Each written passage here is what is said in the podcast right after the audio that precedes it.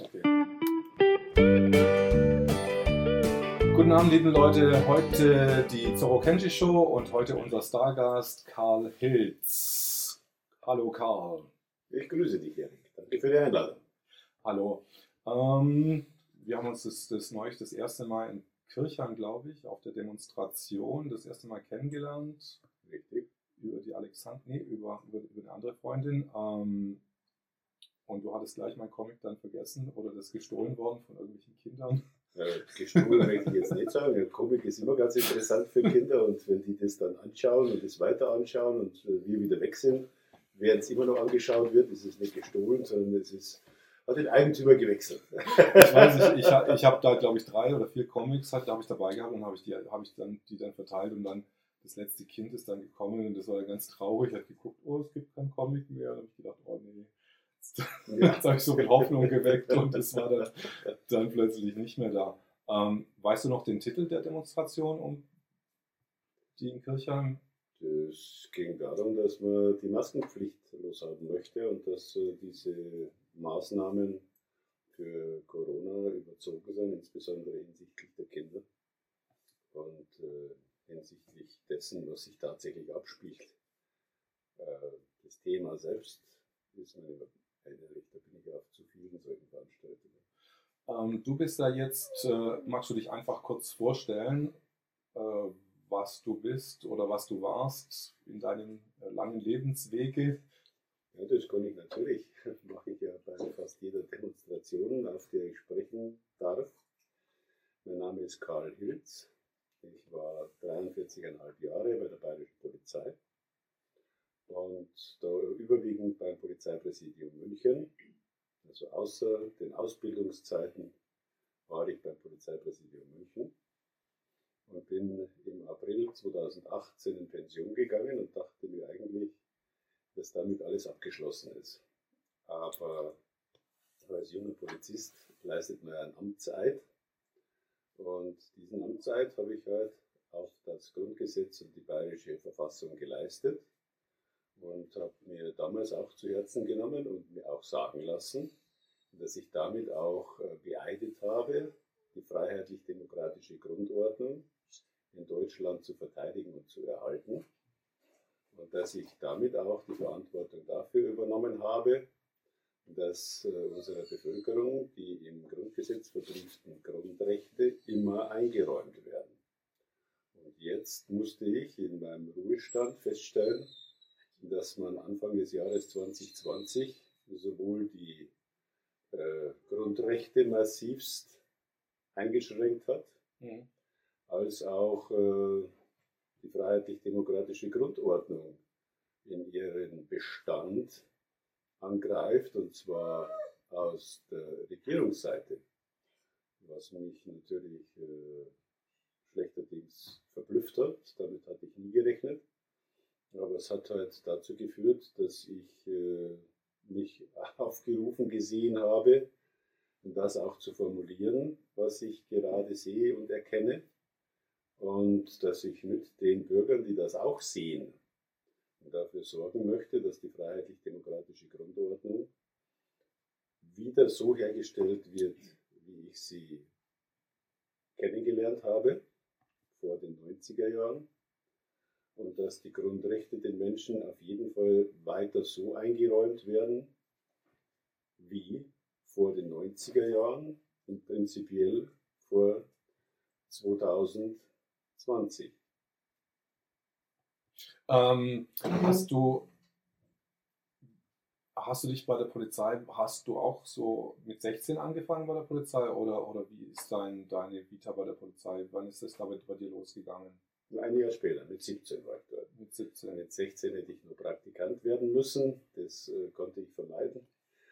Und bin mit 17 gleich in die Ausbildung eingestiegen. Und äh, mit 17 habe ich dann eben mein Amtszeit geleistet. Definitiv. Also typischer Schülerpolizist. Ähm, hast du hast du ähm, wir haben hier leider gerade äh, unseren, unseren, unser Hundtour hier am Rumlaufen. Deswegen Entschuldigung für die kurze Unterbrechung. Es ist ähm, Tierreiches unterwegs. Ja. Aber es ist auch ein ganz liebes Tierreich. Ähm, hast du dich, dich dann, du bist ja Hauptkommissar, soweit ich, also Ich bin als erster Polizeihauptkommissar in Pension gegangen. Das ist äh, die Endstufe des gehobenen Dienstes, die meiste Zeit meiner beruflichen Laufbahn gewesen. Ähm, Ende konnte man auch noch aufsteigen als Gehobener in den höheren Dienst, also auf A14. Und dafür war ich nicht geeignet. was für Qualifikationen musst du, hättest du mitbringen müssen, um A14 äh, zu bekommen oder auf A14 dann den gehobenen Dienst? Also meine ehrliche Antwort dazu kann nur lauten, ich hätte nicht so kritisch sein dürfen und hätte äh, Okay. eher mich äh, an die Wünsche meiner Vorgesetzten äh, halten müssen und mich äh, an denen orientieren müssen und das eigene äh, damals schon eher Querdenken hat dann dazu geführt, dass man der Meinung war, äh, ich sei ein sogenannter Widerspruchsbeamter. Widerspruchsbeamte sind diejenigen, die ihren Vorgesetzten regelmäßig widersprechen. Das haben Vorgesetzte der Polizei nach wie vor nicht sehr gerne. Und wenn man es dann auch noch begründen kann, warum er widerspricht, das mögen sie dann noch weniger. Und das habe ich also relativ lang getan. Und äh, war dann ja kurz vor meiner Pension, also die letzte äh, dienstliche Verwendung, wenn man das so sagen kann, war äh, Personalrat. Ich war acht Jahre Personalrat äh, fürs Polizeipräsidium München und da freigestellter Personalrat und hatte da, weil ich eine eigene kleine Gewerkschaft gegründet hatte, nicht nur die Führung als äh, Partner oder Gegner, sondern auch die großen Polizeigewerkschaften, wegen denen ich ja die kleine Gewerkschaft gegründet habe, weil ich den Eindruck hatte, dass die die Interessen der Kollegen nicht ausreichend vertreten. Ähm, kann man das als, wie viele Beamte muss man denn dann, dann zusammenkriegen, äh, um so eine kleine Gewerkschaft zu gründen? Ja, die kleine Gewerkschaft kann man gründen, indem man halt äh, eine, einen, einen Verein in dem Fall gründet. Und äh, antreten kann man nur mit der entsprechenden Unterstützung, dass also Kollegen aus dem Präsidialbereich, wo man als Personalrat antritt, dafür unterschreiben, dass sie einen dort auch haben wollen. Und das waren, äh, habe es in Erinnerung, eher so an die äh, 100 Unterschriften, die waren aber locker beieinander. Aber da warst du ja eher ein beliebterer Beamter, würde ich jetzt mal sagen, weil wenn die dir Leute so vertraut haben, also oder Kompetenz, äh, würde ich dann ja auch unterschreiben oder die glauben zumindest, äh, dass du sie auf jeden Fall kompetent vertreten kannst. Also offenbar waren die äh, Kollegen des mittleren und gehobenen Dienstes im Wesentlichen der Meinung, dass ich dort auch ihre Interessen richtig vertreten kann und das auch tun werde. Äh, ich war dort im ersten, äh, in der ersten Legislatur mit einem zweiten äh, Kollegen, der mit mir das gegründet hat und früher bei der DPOLG war. Ich war vorher bei der GDP. Wir haben praktisch aus den beiden größeren Gewerkschaften uns zusammengetan, weil wir beide der Überzeugung waren, was in den großen Gewerkschaften zu der Zeit abgelaufen ist, äh, war nicht ausreichend, um die Polizeibeamten äh, vom Berufsstand her richtig zu vertreten, nach innen und nach außen. Was sind denn so typische Aufgaben von den Gewerkschaften, wenn die einen Beamten vertreten, einen Polizeibeamten? Na gut, es gibt ja das Ver Personalvertretungsgesetz, das Bayerische Personalvertretungsgesetz, und in dem ist äh, alles geregelt, in dem ein Personalrat tätig werden kann oder tätig werden muss. Personalrat an sich ist ein Gremium. Und in diesem Gremium werden dann die Entscheidungen getroffen. Und Personalratsvorsitzende äh, haben dann im Wesentlichen die äh, Gespräche mit der Führung zu halten und einmal im Monat äh, sprechen alle Personalräte einer Dienststelle mit dem Chef, in dem Fall dem Präsidenten oder seinem Vertreter oder beiden.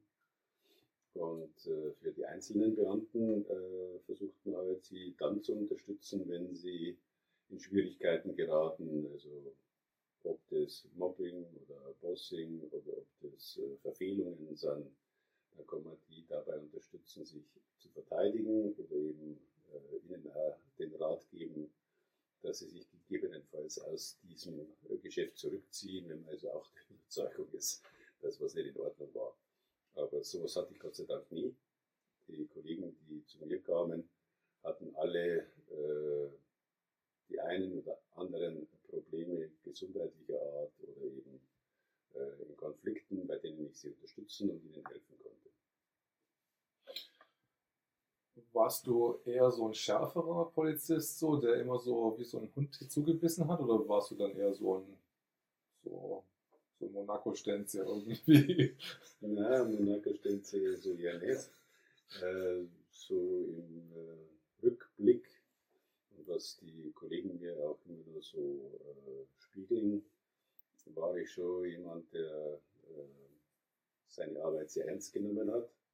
Und vor allen Dingen, äh, wenn es um schwerere Verbrechen und Vergehen ging, ganz konsequent seine Arbeit gemacht hat. Also insofern eher Hardliner, aber hinsichtlich der normalen friedlichen Bevölkerung, die man dann ja auch auf friedlichen Versammlungen angetroffen hat. Äh, ja, halt äh, ein Polizist, mit dem man immer reden konnte. Und äh, bei den Kollegen war es ja offenbar auch so, dass sie mit äh, mir zufrieden waren, auch wenn ich äh, in Führungspositionen meine Führung auch wahrgenommen habe. Definitiv. Das kann man also sicherlich auch nicht abstreiten. Im Gegenteil. Auch die Kollegen haben mich also eher als äh, den Hardliner wahrgenommen, auch ihnen gegenüber, wenn es darum ging, die Arbeit richtig zu machen. Das habe ich schon äh, sehr ernst genommen bin ich wohl auch wahrgenommen worden.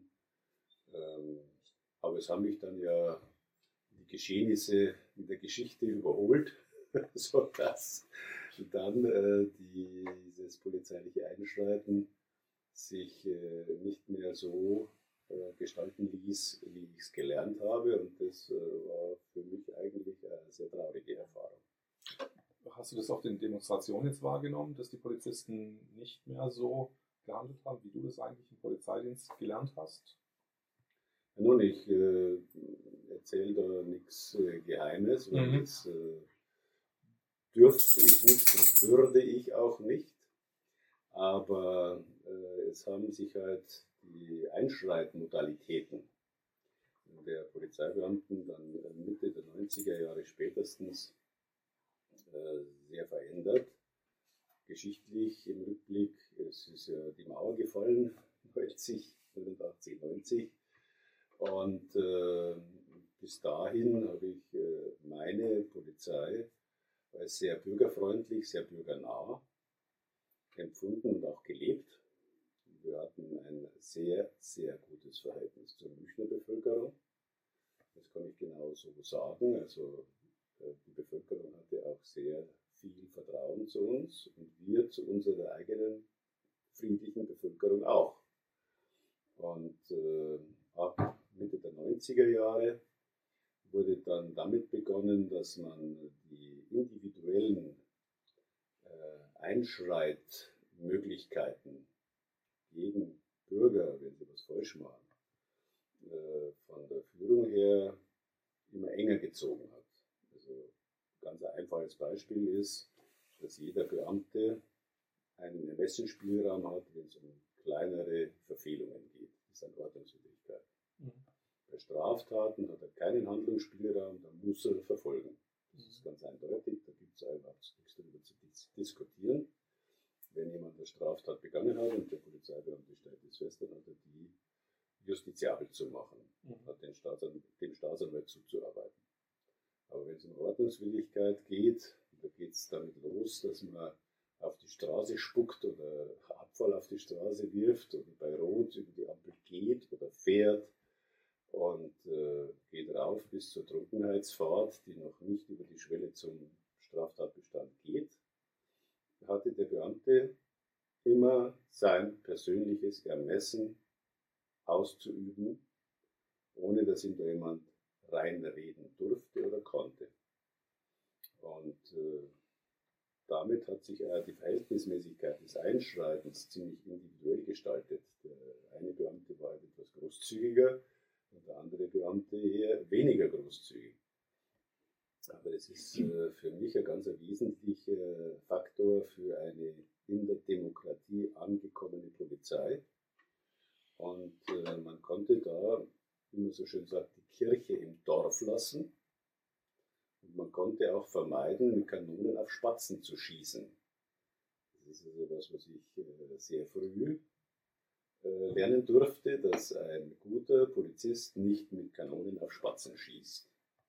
Und ab den 90er Jahren ging es los, dass von äh, der Führung her, also wohl aus dem Innenministerium raus sogar, äh, es Ordnungswidrigkeiten gab, die als Null-Toleranz-Ordnungswidrigkeiten beschrieben wurden.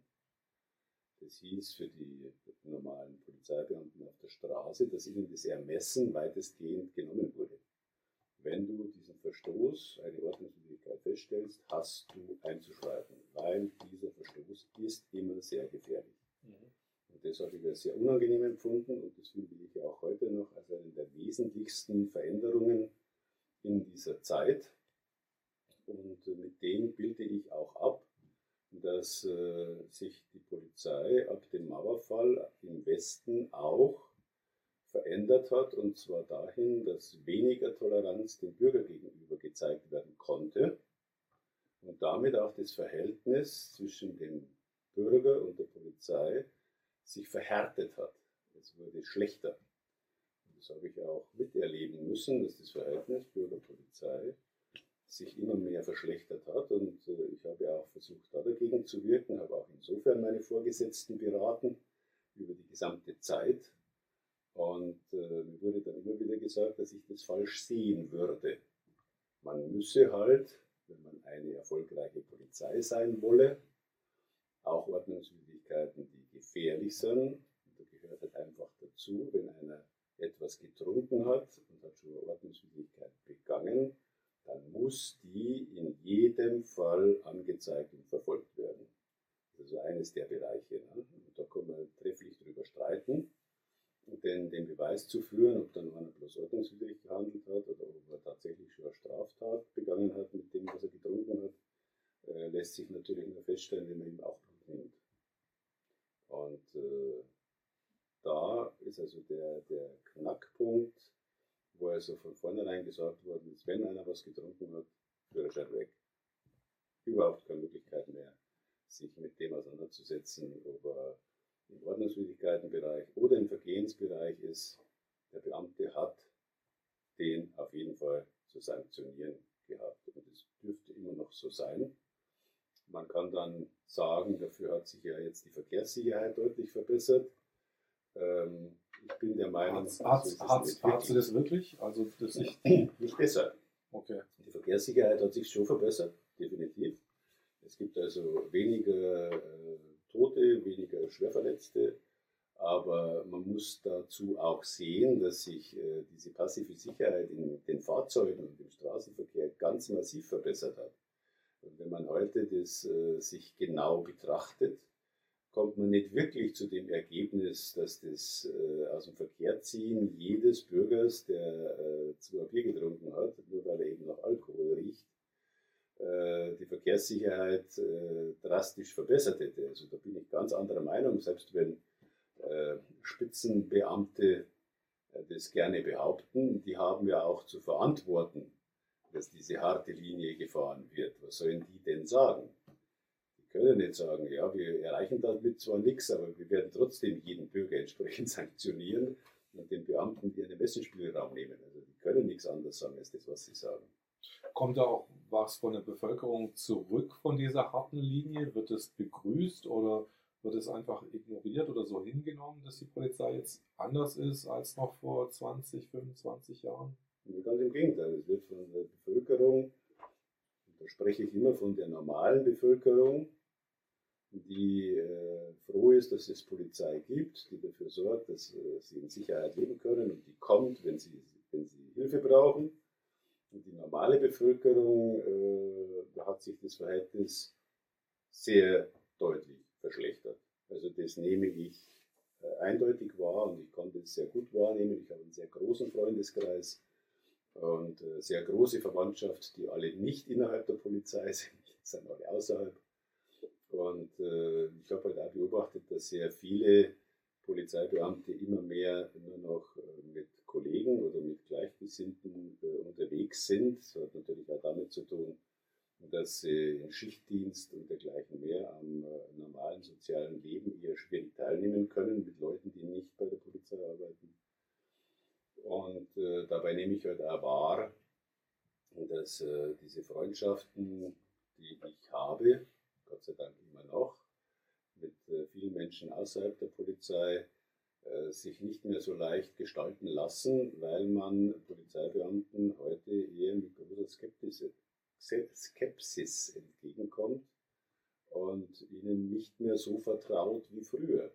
Also ich habe äh, immer mehr den Eindruck gewonnen, dass man vor Polizeibeamten Angst hat und auch wenn sie äh, privat unterwegs sind, man Angst vor ihnen hat und das ist einfach falsch. Also ich habe äh, diese Situation äh, als äh, Polizeibeamter, als echter äh, Freund der Gesellschaft wahrgenommen zu werden, wenn ich es rückblickend anschaue, sehr genossen. Also das war bedeutend schöner als die Zeit äh, nach 90 und wo sich das verschlechtert hat. Sind eigentlich, ist der komplette äh, Polizeiapparat der DDR komplett übernommen worden in die deutsche, in die bundesdeutsche Polizei? Weißt du das? Ich, ja, ich weiß davon äh, nicht sonderlich viel, aber es ist mir natürlich bekannt, dass äh, Beamte, die dort schon bei der Volkspolizei waren, anschließend bei der normalen demokratischen Polizei wieder weiterarbeiten durften. Und äh, was ich also als viel interessanter empfinde, ist, dass die Spitzenleute aus der früheren DDR, die ja auch alle Profis in der Politik im Wesentlichen waren, mhm. die hatten ja Pflichtübungen in der Politik äh, abzuhalten. Im Anschluss äh, hier im gesamten Bundesgebiet äh, in den Parteien äh, eingetreten sind, hier sich auch sofort wieder politisch betätigt haben. Und ich habe dann eben da auch mit, äh, mit Überraschung, sondern Entsetzen festgestellt, dass unsere Parteienlandschaft und auch die Leute, die sich dann in den Parlamenten und in den äh, Regierungen, in der Exekutive befunden haben, äh, eben aus der ehemaligen DDR kamen. Und äh, deshalb sage ich manchmal auch, wenn ich gefragt werde, dass ich den Eindruck habe, die DDR hat sich zwar vom Westen kaufen lassen und hat dann den äh, Leuten aus dem Westen die Möglichkeit eingeräumt, sich äh, an der ostdeutschen Bevölkerung zu bereichern, was ich also wirklich ganz übel finde, und hat äh, gleichzeitig hier die politische Macht übernommen. Heißt also für mich, das, was gerade geschieht und das Vorgehen der politisch Mächtigen derzeit hat mehr mit dem Geschehen der ehemaligen DDR zu tun als mit der ehemaligen Bundesrepublik Deutschland. Also dieses Verschmelzen der beiden Staaten hat für mich äh, in der gesamten Bundesrepublik äh, einen Ruck in Richtung totalitären Staat gegeben. Und den nehme ich auch ganz ernstlich und tatsächlich wahr äh, wundere mich immer, dass es so wenige so wahrnehmen können, hat aber auch damit zu tun, äh, wie die Mauer gefallen ist. Wussten die Menschen in der DDR, die in Spitzenpositionen waren, dass sich in der alten Bundesrepublik in der Bevölkerung nur politische Analphabeten befanden. Man hat in der Bundesrepublik Deutschland die Bürger nicht mit Politik belästigt. Man hat in der ehemaligen Bundesrepublik äh, den Leuten einfach erzählt, dass es ein Grundgesetz gibt und dass es vorher einen totalitären Staat gab und dass die DDR ein Unrechtsstaat ist, weil totalitär. Und damit war die politische Bildung so gut wie vorbei. Aber dass man sich daran beteiligen muss, an einer Demokratie, und dass es das Leben einer Demokratie ausmacht, dass sich möglichst viele Bürger daran beteiligen. Das hat man weggelassen. Und das hat auch dazu geführt, dass sich in der alten Bundesrepublik nicht die 95 Prozent der Bürger äh, in politischen Parteien engagiert haben, es die Grundgesetzväter und Grundgesetzmütter gedacht haben, sondern wirklich nur 4 bis 5 Prozent. Ein ganz ein lächerlicher Bevölkerungsanteil hat sich dann tatsächlich politisch betätigt, ist in Parteien eingetreten und hat dann an der politischen Willensbildung mitgewirkt, wie es halt äh, im Grundgesetz steht. Und diese vier bis fünf Prozent sitzen in allen Parlamenten, die bilden alle Regierungen, die bilden also häufig die Spitzenbeamten noch ab. Und äh, das ist zu wenig, um einen Spiegel der Bevölkerung in der Politik zu haben. Also du meinst, das Bewusstsein in der, in der DDR bei den Funktionären war da schon äh, geschulter, dass man gezielt dann einfach sich auch wieder hocharbeiten kann, weil die das gewöhnter waren, in der DDR politisiert zu sein? Ich gehe da sogar noch einen Schritt weiter. Ich halte die Menschen ja nicht für dumm. Und ich denke mir, dass äh, die Spitzen in der DDR, als sie äh, den Mauerfall verursacht haben, denn der ist ja dort verursacht worden, mhm. definitiv, wenn auch überraschend für den Westen, so glaube ich nicht, dass es ein so außergewöhnliches Versehen war, wie es immer wieder dargestellt wird sondern ich persönlich gehe davon aus, dass man da schon von langer Hand vorbereitet hat, wie es weitergehen soll. Dass man wusste, dass die äh, DDR als äh, Staat äh, auf Dauer nicht überlebensfähig sein wird, wenn sich die Sowjetunion auflöst und eher versucht, demokratische Staatsform zu erreichen und dass man dann diesen Plan B, wenn man das so bezeichnen will, schon in der Tasche hatte, wenn wir uns mit der Bundesrepublik vereinen, dann übernehmen wir wenigstens dort die Macht. Das traue ich den Menschen wirklich zu. Eine Verschwörung. Das ist keine Verschwörung und ich bin auch kein Verschwörungstheoretiker, ja. sondern es ist einfach die Beobachtung mhm. der Geschichte. Ne? Und wer die Geschichte kennt, äh, versteht die Gegenwart und weiß um die Zukunft. Also ich, also ich, ich, ich meine, Verschwörung ist ja einfach nur eine geheime Absprache zwischen zwei oder drei oder vier Leuten um das einfach zu beabsichtigen. Also das ist ja nicht irgendwie. Ja, ja, es ist also genau. nicht, nicht, nur negativ behaftet. Nee, das ist nicht nur negativ äh, sondern es ist, es ist einfach politisches äh, Zeitgeschehen. Also wenn man sich die Geschichte äh, wirklich äh, anschaut, dann kommt man in äh, verschiedensten Bereichen zu den Ergebnissen, dass manche Dinge schon sehr lang vorgeplant waren und dann halt auch umgesetzt worden sind und dann auch zu dem einen oder anderen Erfolg oder Misserfolg geführt haben.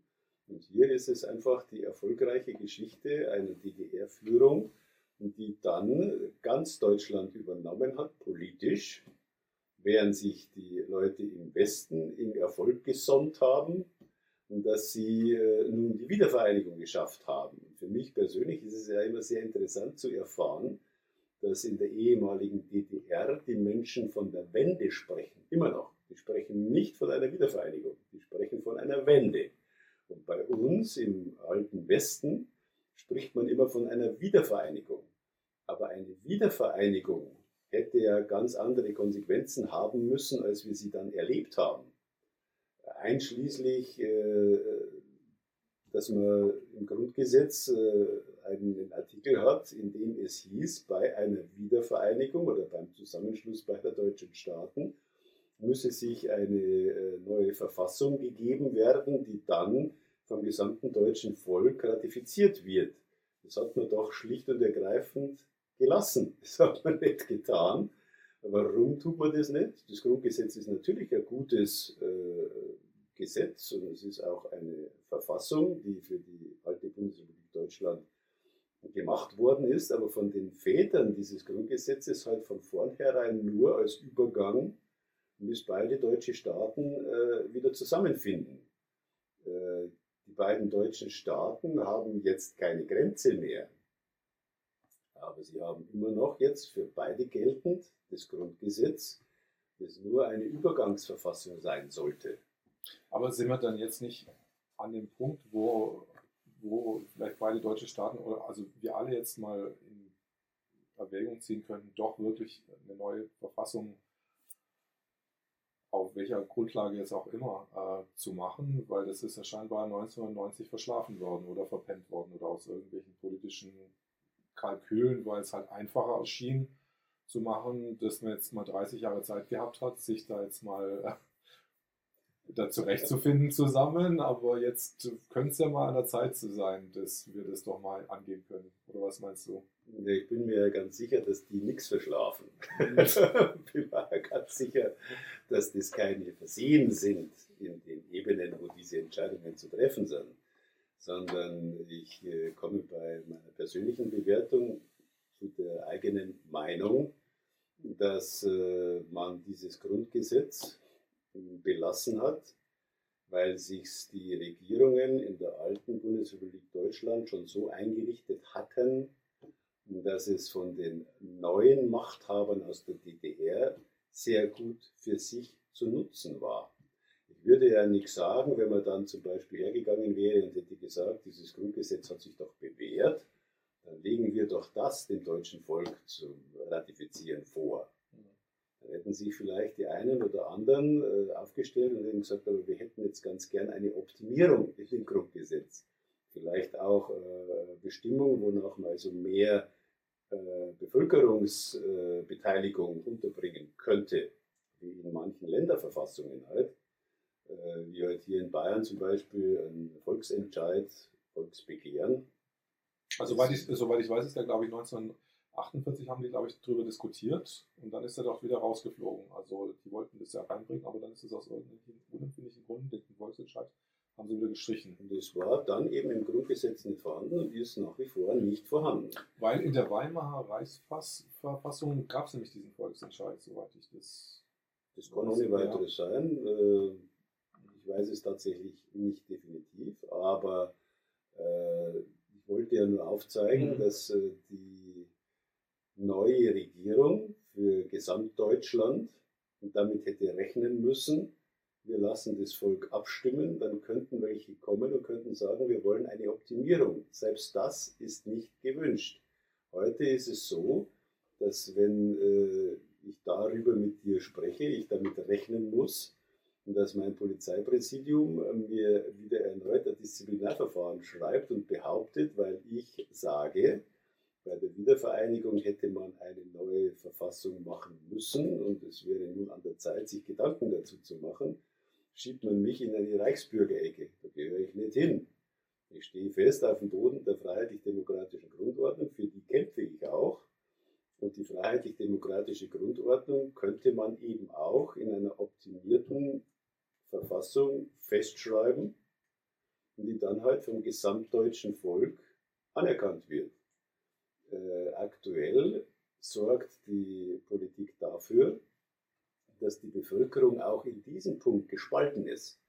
Und ich habe manchmal den Eindruck, die momentan Mächtigen in der Politik freuen sich, wenn sie in der Bevölkerung Spaltpilze unterbringen, wenn sie die Bevölkerung gegeneinander aufbringen können, wenn sie der einen Bevölkerungshälfte sagen können, pass auf, die wollen euch euer Grundgesetz nehmen und der anderen Bevölkerungshälfte sagen können, äh, ihr braucht keine äh, neue Verfassung. Wenn ihr eine neue Verfassung wollt, dann seid ihr außerhalb des jetzigen legalis, legalen äh, Staatsapparates, was Unsinn ist. Ne? Also ich denke, jedes Volk hat das Recht, auch darüber zu diskutieren, ob man eine Verfassung optimieren kann oder nicht. Und wenn das Volk in der Mehrheit der Meinung ist, dass man eine Verfassung optimieren kann, dann ist es die Aufgabe der Regierenden, dafür zu sorgen, dass diese Verfassung auch optimiert wird. Und äh, das darf halt nie in eine totalitäre Richtung gehen, wenn man in einem freiheitlich-demokratischen Rechtsstaat leben will. Aktuell beobachte ich, dass man die Möglichkeiten unseres Grundgesetzes schamlos ausnutzt und dass man äh, manche Bestimmungen des Grundgesetzes einfach überhaupt nie umgesetzt hat und jetzt nur weniger Interesse hat, die Bestimmungen des Grundgesetzes umzusetzen, als in der bisherigen Geschichte der Bundesrepublik Deutschland. Ich brauche nur die Frage der Gewaltenteilung anschauen. Ich brauche mir nur anschauen, wie die Würde des Menschen tatsächlich als oberstes Staatsziel gehandhabt wird. Dann stelle ich fest, die jetzt Regierenden sehen weder die Würde des Menschen als oberstes Staatsziel, wie es im Grundgesetz steht, noch arbeiten sie daran, dass es eine echte Gewaltenteilung in unserem Staat gibt. Du hattest vorher ein Beispiel angesprochen. Könntest du das nochmal wiederholen mit dem Richter, der und der Staatsanwaltschaft oder ist das jetzt. Nö, das passt schon, okay, in, diese, das passt schon. in diese Thematik rein. Es hat also circa ein bis zwei Monate nach Beginn dieser äh, Corona-Geschichte ein Richter Noll in Bayern 2 im Radio ein Interview gegeben, dass er jetzt in dieser Corona-Zeit feststellt, dass die Gewaltenteilung nicht existiert. Denn er als Richter hat überhaupt keine Möglichkeit, eine Verhandlung durchzuführen für einen Vorgang, der bei ihm auf dem Tisch liegt und der sonst verjährt, wenn ihm die Staatsanwaltschaft, die bei uns zur Exekutive gehört, keine Klage äh, einräumt, wo sie sagt, jetzt äh, möchte ich, dass dies verhandelt wird. Äh, und wenn die dann keinen Gerichtssaal zur Verfügung stellen, er hat weder die Hoheit über Räume, noch hat er die Hoheit über äh, den Zeitpunkt, wo er Personal braucht, um eben eine Verhandlung durchzuführen, noch hat er irgendeinen Haushalt. Er kann schlicht nicht arbeiten, wenn die Exekutive es nicht will. Und damit stellt er persönlich fest, äh, ich bin zwar Richter, aber nicht in einem Staat, in dem die Gewaltenteilung für die Justiz so gestaltet worden ist, dass ich tatsächlich unabhängig von der Exekutive arbeiten kann. Und das äh, muss man schon sagen, das hat die alte Bundesrepublik schon äh, so verbockt, auf gut Deutsch. Also das wäre auf jeden Fall eine Maßnahme, die wir mal ergreifen könnten, wenn wir das Wort Maßnahme jetzt schon wieder haben, äh, dass wir doch äh, den Richtern eigene Räumlichkeiten, eigene Gerichtsdiener und so weiter zur Verfügung stellen, dass die auch äh, autark außerhalb der Exekutive handlungsfähig sind. Also meine persönliche. Meinung ist, dass die Exekutive und die Legislative verpflichtet sind, der Judikative so viel Haushalt zur Verfügung zu stellen, dass die sich komplett alleine und unabhängig von diesen beiden Gewalten äh, aufstellen und arbeiten können. Äh, und zwar verpflichtend. Wenn also die Judikative sagt, ich brauche im Jahr zwei Milliarden, um hier Richter bezahlen zu können, um Staatsanwälte einstellen und bezahlen zu können, um äh, Gerichtsgebäude bauen oder kaufen zu können, um das ausstatten zu können, dann hat ihm schlicht und ergreifend äh, das Parlament, also die Legislative und die Exekutive, dieses Geld zuzubilligen aus den Steuermitteln. Und äh, das ist keine Selbstbedienung dann der Judikative, sondern das ist ganz einfach das, was die brauchen, um ihre Arbeit zu tun. Prinzipiell äh, fällt mir keine andere Regelung ein, außer man sagt von vornherein, ein gewisser Prozentsatz des Steueraufkommens gehört zur Judikative. Das wäre auch eine Möglichkeit. Aber auf jeden Fall, wenn ich eine unabhängige Judikative haben will, dann muss ich sie auch eigenständig einrichten. Und das hat man einfach nicht getan.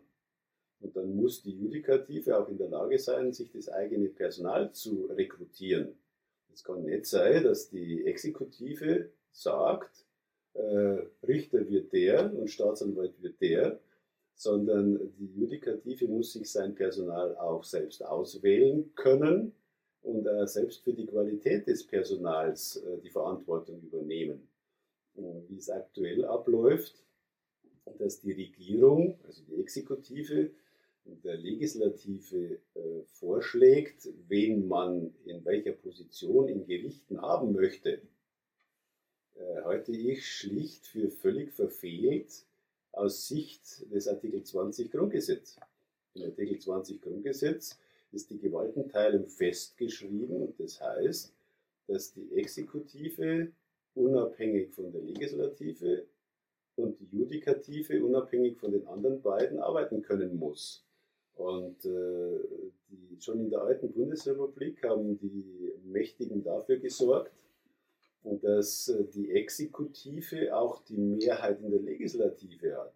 Das heißt, wir hatten schon, wie die Mauer gefallen ist, aus meiner persönlichen Überzeugung, eine eher totalitäre Staatsführung als eine wirklich demokratische mit Gewaltenteilung, wie es in unserem Grundgesetz festgeschrieben ist. So haben die Herrschaften aus der DDR einen organisierten Staat vorgefunden, der schon für das totalitäre Regime bestens vorbereitet war. Und deshalb haben die überhaupt keinen Grund, eine neue Verfassung machen zu lassen. Es ist äh, so, wie sich die vorherigen Leute in der alten Bundesrepublik gerichtet haben, ich möchte es einfach so bezeichnen, so konnten die das übernehmen und hier totalitär herrschen. Ganz einfaches Beispiel. Äh, die Geschichte äh, erzählt, dass ein Franz Josef Strauß, nachdem er seine erste Legislaturperiode als Ministerpräsident hatte und ständig Widersprüche aus der CSU-Fraktion im Parlament hatte, wenn er irgendetwas als Exekutive haben wollte, anschließend als Parteichef vorgegeben hat, dass keiner mehr auf eine Liste kommt mit einer Chance, Abgeordneter zu werden, der ihm später im Parlament widersprechen würde. Heißt auf gut Deutsch, die Mehrheit der CSU wurde so ausgewählt, dass sie alles, was ihr Vorsitzender und gleichzeitig Ministerpräsident wollte, abgesegnet hat. Und damit hat man die Gewaltenteilung zwischen Exekutive und Legislative, zumindest mal in Bayern, so ziemlich aufgehoben und in Frage gestellt. Heißt, dann bringt die Regierung einen Gesetzesvorschlag ein, der zwingend von der Mehrheit im Parlament auch verabschiedet wird, ohne große Diskussion und ohne großen Widerspruch. Und äh, man kann ja das Ganze sehen, wie man will, dass die Situation in Bayern wirtschaftlich gut war und dass man äh, da einen gewissen Weitblick hatte. Unbestritten. Dass man erfolgreich war, unbestritten. Aber war man demokratisch? Hat man das Grundgesetz eingehalten? Hat man tatsächlich eine Gewaltenteilung realisiert? Nein, hat man nicht. Und dieses Beispiel haben sich dann viele andere zu Herzen genommen. haben also gesagt, ja, wenn der das kann, dann können wir das auch. Eine ähnliche Situation sieht man seit vielen Jahren im Bundestag. Die Mehrheit im Parlament gehört den Regierenden. Und wenn die Regierenden etwas wollen, dann wird es regelmäßig vom Parlament abgesegnet. Äh, fast schon äh, ohne, dass man sich große Gedanken macht. Bei dem äh, Ermächtigungsgesetz, wie ich das neue Infektionsschutzgesetz äh, nennen möchte. Das meinst die erste Novellierung, jetzt diese, die dritte Novellierung? Die dritte Novellierung des Infektionsschutzgesetzes äh, bezeichne ich als Ermächtigungsgesetz der mhm. heutigen Zeit. Äh, war ganz klar, dass wenn die Kanzlerin das mit ihrer Parlamentsmehrheit will, dass diese Parlamentsmehrheit ihr diese Ermächtigung geben wird. Und das ist äh, ganz einfach in der Parallelität zu sehen. Auch der Präsident, der jetzt im Amt ist, ist ein besonderer Vertrauter unserer jetzigen Kanzlerin. Und äh, auch Hindenburg hat damals als Präsident mitgespielt. Und heute spielt halt ein Steinmeier als Präsident mit. Und die Zeichen, die ich dafür sehe, dass er da überall mitspielt, der Präsident der Neutralität ausstrahlen sollte, sehe ich an dem angeblichen Sturm des Reichstages am äh, wann war es? 29. 29.8. genau. Das war ganz offenbar abgekartetes Spiel, mit dem der Bundespräsident schon beteiligt gewesen sein muss, weil er den entsprechenden Kommentar an dem Abend schon abgesetzt hat und weil er dann einen der äh, dortigen äh, Polizeischauspieler oder alle drei sogar mit ähm, entsprechenden Orden versehen hat. Also der hat hier ein mediales Spektakel, ein totales äh, Falschspiel der Medien und der Organisatoren dort, die meines Erachtens in der Regierung sitzen und offenbar auch im Präsidialamt sitzen, äh, mitgestaltet, um den äh, Bürgern in der breiten Masse äh, völlig falsche Nachrichten zu vermitteln und äh, Propaganda zu machen. Das ist eines Präsidenten unwürdig. Ich weiß nur, dass diese drei Schauspieler, oder diese eine Schauspieler und die beiden anderen, dann haben sie irgendwelche Kampfsportexperten gefragt, weil die dann mit ihren Stöcken da so rumgewirbelt haben und die haben gesagt, das ist ein absoluter Quatsch, was sie da oben gemacht haben. Also vor den Demonstranten mit den Stöcken so rumwirbeln, habe ich ehrlich gesagt auch noch nie gesehen von irgendwelchen Polizisten. Ähm, recht ungewöhnlich. Na gut, wenn man mit diesen äh, Bonofis oder diesen, diesen Schlagstöcken äh, arbeiten muss, dann übt man mit denen äh, bestimmte Handhabung. Mhm. Und äh, das, was die da gemacht haben, äh, ist eher diese, diese Übung zur Handhabung. Mhm. Wenn man äh, den äh, Schlagstock einsetzen will, dann macht man es anders. Setzt man halt mit einem Schlag ein und dann ist äh, da, wo man hingeschlagen hat, Ruhe. Und das, was die gemacht haben, war einfach bloß ein Kasperltheater. Ja, vor allem die äh, ganze Gruppe, die da hochgerannt ist, die hat ja überhaupt keine Intention gehabt, überhaupt da in den Reichstag reinzugehen. Die sind einfach nur da oben rumgestanden, wollten sich halt kurz mal feiern und ein bisschen Flaggen zeigen. Ja, die Leider Gottes die falschen Flaggen. Es, war, es waren einfach, einfach äh, wie soll ich sagen, auch politische Analphabeten, die da mitgemacht mhm. haben. Die haben überhaupt nicht gewusst, was sie da anstellen und für was sie missbraucht werden, weil nichts anderes ist es. Die wurden dort missbraucht und äh, es ist ja auch so, dass dort eine Versammlung genehmigt worden war, wo üblicherweise keine Versammlung genehmigt wird und dann einer Gruppe eine Versammlung genehmigt wurde, von der man wusste, dass sie eben solche Dinge machen würde, weil sie halt äh, Affinität dazu haben, dass sie sich selbst darstellen. Und äh, dann hat man dort ja die ganze Presse zusammengezogen. Äh, ich glaube, 100 Meter oder 200 Meter weiter waren zigtausend Menschen, die friedlich demonstriert haben. Und da waren die Mainstream-Medien nicht, kein ARD, kein ZDF, kein niemand hat was da berichtet. Aber an der kleinen Ecke vor dem Reichstag, wo an und für sich niemand von den äh, wirklich äh, friedlichen Demonstranten mit ihrem Anliegen war. Dort waren die ganzen Pressevertreter untergekommen, sogar so, dass sie also aus der ersten Reihe, sprich vom Dach runter, filmen konnten. Stimmt, aber ich bin ja auch durch Zufall, durch Zufall unten gewesen. Ja. Und ich kannte ja auch nicht diese Demonstration oder mich hat das ein bisschen befremdet, diese, ich kann auch nicht diese, diese, äh, diese Reichsflaggen, die sie da eingesetzt haben oder die Leute rum, aber ich habe die nicht als besonders äh, aggressiv wahrgenommen. Also die, nee, nee, die hatten da festgefeiert. Genau, die hatten festgefeiert. Die hatten, die hatten, die hatten ja. Spaß. Ja, die hatten Spaß, die hatten auch Spaß. Vor allen Dingen genau. Spaß. Und es ist ja auch so, ich meine, welcher wirklich ernsthaft denkende Mensch geht davon aus, dass jemand an einem Samstag oder Sonntag, wo der Reichstag leer ist, den Reichstag stürmen würde. Die müssen doch was am Kopf haben, die das machen würden. ist ja vollkommen äh, neben der Spur. Die gehen da rein, die sind da alleine drin und können also problemlos von jeder Ordnungsmacht festgenommen werden. Also diese, diese Geschichte ist so unsinnig, wie da gerade was. Und das dann aber so medial zu verkaufen, ist ein genialer Schachzug der Propaganda unserer Kanzlerin und unseres Bundespräsidenten. Und des, und des Innenministers, glaube ich, den Herrn Geisel von Berlin. Innensenator. Innensenator, genau. Ja, ja dass Senator die da Geisel, mitgemacht ja. haben, da bin ich mir hundertprozentig sicher. Der Herr Geisel kommt ja aus der DDR. Das ist ein typischer Vertreter der Gruppe, die ich beschreibe. Mhm. Er kommt aus der DDR, er war politisch vorgebildet und ist jetzt Innensenator Berlins. Mhm. Äh, warum ist dort nicht ein ursprünglicher echter Demokrat aus der alten Bundesrepublik? Warum sind dort ausgerechnet Leute aus der DDR, die eine entsprechende totalitäre Vergangenheit haben? Und der lebt ja sein totalitäres Gedankengut weiter aus. Der spricht ja auch entsprechend, wir werden uns diese Demonstrationen nicht gefallen lassen.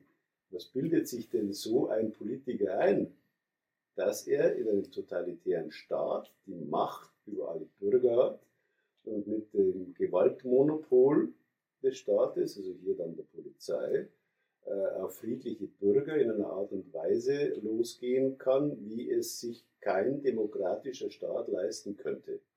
Ähm, da komme ich noch zu der Frage, es sind ja, es werden ja in Berlin schon seit April die Einheiten mit den 32er, 33er und 34er Nummern sind im Einsatz. Ähm, Kannst du was zu diesen Einheiten sagen?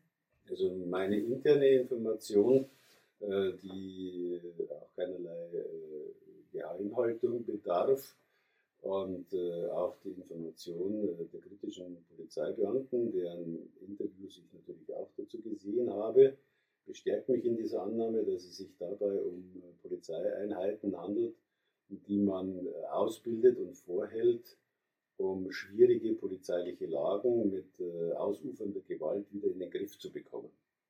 Dass man solche Spezialeinheiten bei der Polizei braucht, ist unbestritten, weil äh, man ja auch manchmal mit äh, wirklich höchst gewaltbereiten Verbrechern zu tun hat. Und wenn die äh, dann gegen Polizeibeamte vorgehen, die irgendwelche Maßnahmen zu treffen haben, dann braucht man Polizeikräfte, die von der Gewalt her stärker sind als die Verbrecher. Mhm. Und die dann auch konsequent Gewalt anwenden. Das heißt, diese Einheiten werden dafür ausgebildet, schwierige, äh, bereits in Gewalt ausufernde Lagen wieder in den Griff zu bekommen. Wir sind bei einer friedlichen Demonstration vollkommen fehl eingesetzt. Diese völlige Fehlentscheidung der Polizeiführung oder der politischen Führung, um diese Kräfte von vornherein gegen friedliche äh, Versammlungsteilnehmer heranzuführen. Allein das ist schon taktisch oder polizeitaktisch falsch in einem demokratischen Staat. Wenn das in Belarus passiert, ja, äh, ist das durchaus üblich. Mittlerweile muss ich wahrnehmen, es wird auch bei uns durchaus üblich, dass man die spezial ausgebildeten Polizeieinheiten auf äh, friedliche äh, Versammlungsteilnehmer unter Anführungsstrichen loslässt, weil denen muss man ja vorher auch was gesagt haben, warum sie dort eingesetzt werden. Also die gehen ja von ihrem Selbstverständnis davon aus, dass man sie erst dann einsetzt, wenn es anders nicht mehr geht. Also die können relativ wenig dafür, denn die werden von äh, ihrem Standort oder wo sie ihren Dienstort haben herangeführt und äh, üblicherweise eben nur in Situationen, wo die Gewalt schon ausgeufert ist und die normalen Polizeikräfte nicht in der Lage sind, die Situation zu bereinigen. Dann haben wir äh, hier festgestellt, dass Berlin gerade diese harten Eingreiftruppen, müssen wir so bezeichnen, äh, sofort einsetzt, äh, obwohl von Versammlungsteilnehmern null Gewalt ausgeht. Und in so einer Situation ist die richtige Polizeitaktik, dass man halt äh, auch normale Polizeikräfte diese Versammlung schützen lässt und dass man äh, Deeskalationsbeamte einsetzt, die dafür sorgen, wenn irgendwelche äh, Störer unter Anführungsstrichen, so nennt man die bei der Polizei, die eine äh, Situation äh, unfriedlich machen, wenn also solche Störer auftreten, was ja bei Querdenkerversammlungen sein kann, ich erinnere dabei nur an die Antifa, die also immer wieder äh, friedliche äh, Versammlungsteilnehmer äh, traktieren. Dann haben die äh, Deeskalationsbeamten dort einzuschreiten, haben dafür zu sorgen, dass dies alles deeskaliert wird dass solche äh, Problembereiche eben runtersprechen, wie man das so nennt. Ne? Wer spricht, schlägt nicht. Und deshalb gehören dort die Eskalationsbeamte rein. Keine äh, harten Eingreifkräfte, die man erst heranführen sollte, wenn die Lage außer Kontrolle geraten ist. Ich habe ja auch schon wahrgenommen, dass es äh, Deeskalationsbeamte gibt, die dann in Berlin, jetzt in Berlin mit gelben Westen rumlaufen, aber dann trotzdem, also trotzdem mit Waffen bewaffnet sind. Und das finde ich ein bisschen befremdlich, weil äh, die möchten noch reden. Also die wollen auch nicht im, im Notfall die, die, die, Waffe ziehen irgendwie, ja. Äh, also entweder reden oder Waffe oder. ja, na gut, äh, die Deeskalationsbeamten, also vor allen Dingen äh, die Arbeit einer Deeskalation in großen Versammlungen ist meines Wissens in München erfunden worden. Und in München hat man da sehr lange Tradition und ich habe viele Jahre als Deeskalationsbeamter gearbeitet. Also ich kenne mich da durchaus gut aus. Und äh, Berlin hat erst vor, ich schätze mal, zehn Jahren äh, damit begonnen, dass sie jetzt Deeskalationsbeamte haben und hat so getan, als ob sie jetzt das Rad neu erfunden hätten. Äh, es ist also hier so, dass man äh, natürlich Polizeibeamte dann auch als Deeskalationsbeamte arbeiten lässt, die in ihrer Polizeiuniform, die man sonst auch im täglichen Dienst trägt, und zwar eine saubere, schöne Uniform, nicht martialisch, nicht passiv bewaffnet, auch sichtbar überhaupt nicht bewaffnet, also äh, sichtbar minder bewaffnet und minder ausgestattet, gehen gute Deeskalationsbeamte in eine Versammlung und sprechen mit den Menschen. Und diese Deeskalationsbeamten müssen natürlich von der Polizeiführung aus einer Versammlung abgezogen werden, wenn es zu Ausschreitungen kommt, weil die eben minder bewaffnet sind. Und wenn Reden nicht mehr geht, weil die andere Seite schlägt, dann müssen die aus dem Gefahrenbereich rausgenommen werden. Hat dann für erfahrene Demonstrationsteilnehmer sofort das Zeichen, im Moment, die sind nicht mehr da, da gibt es irgendwo richtig Ärger, wir gehen auch nach Hause.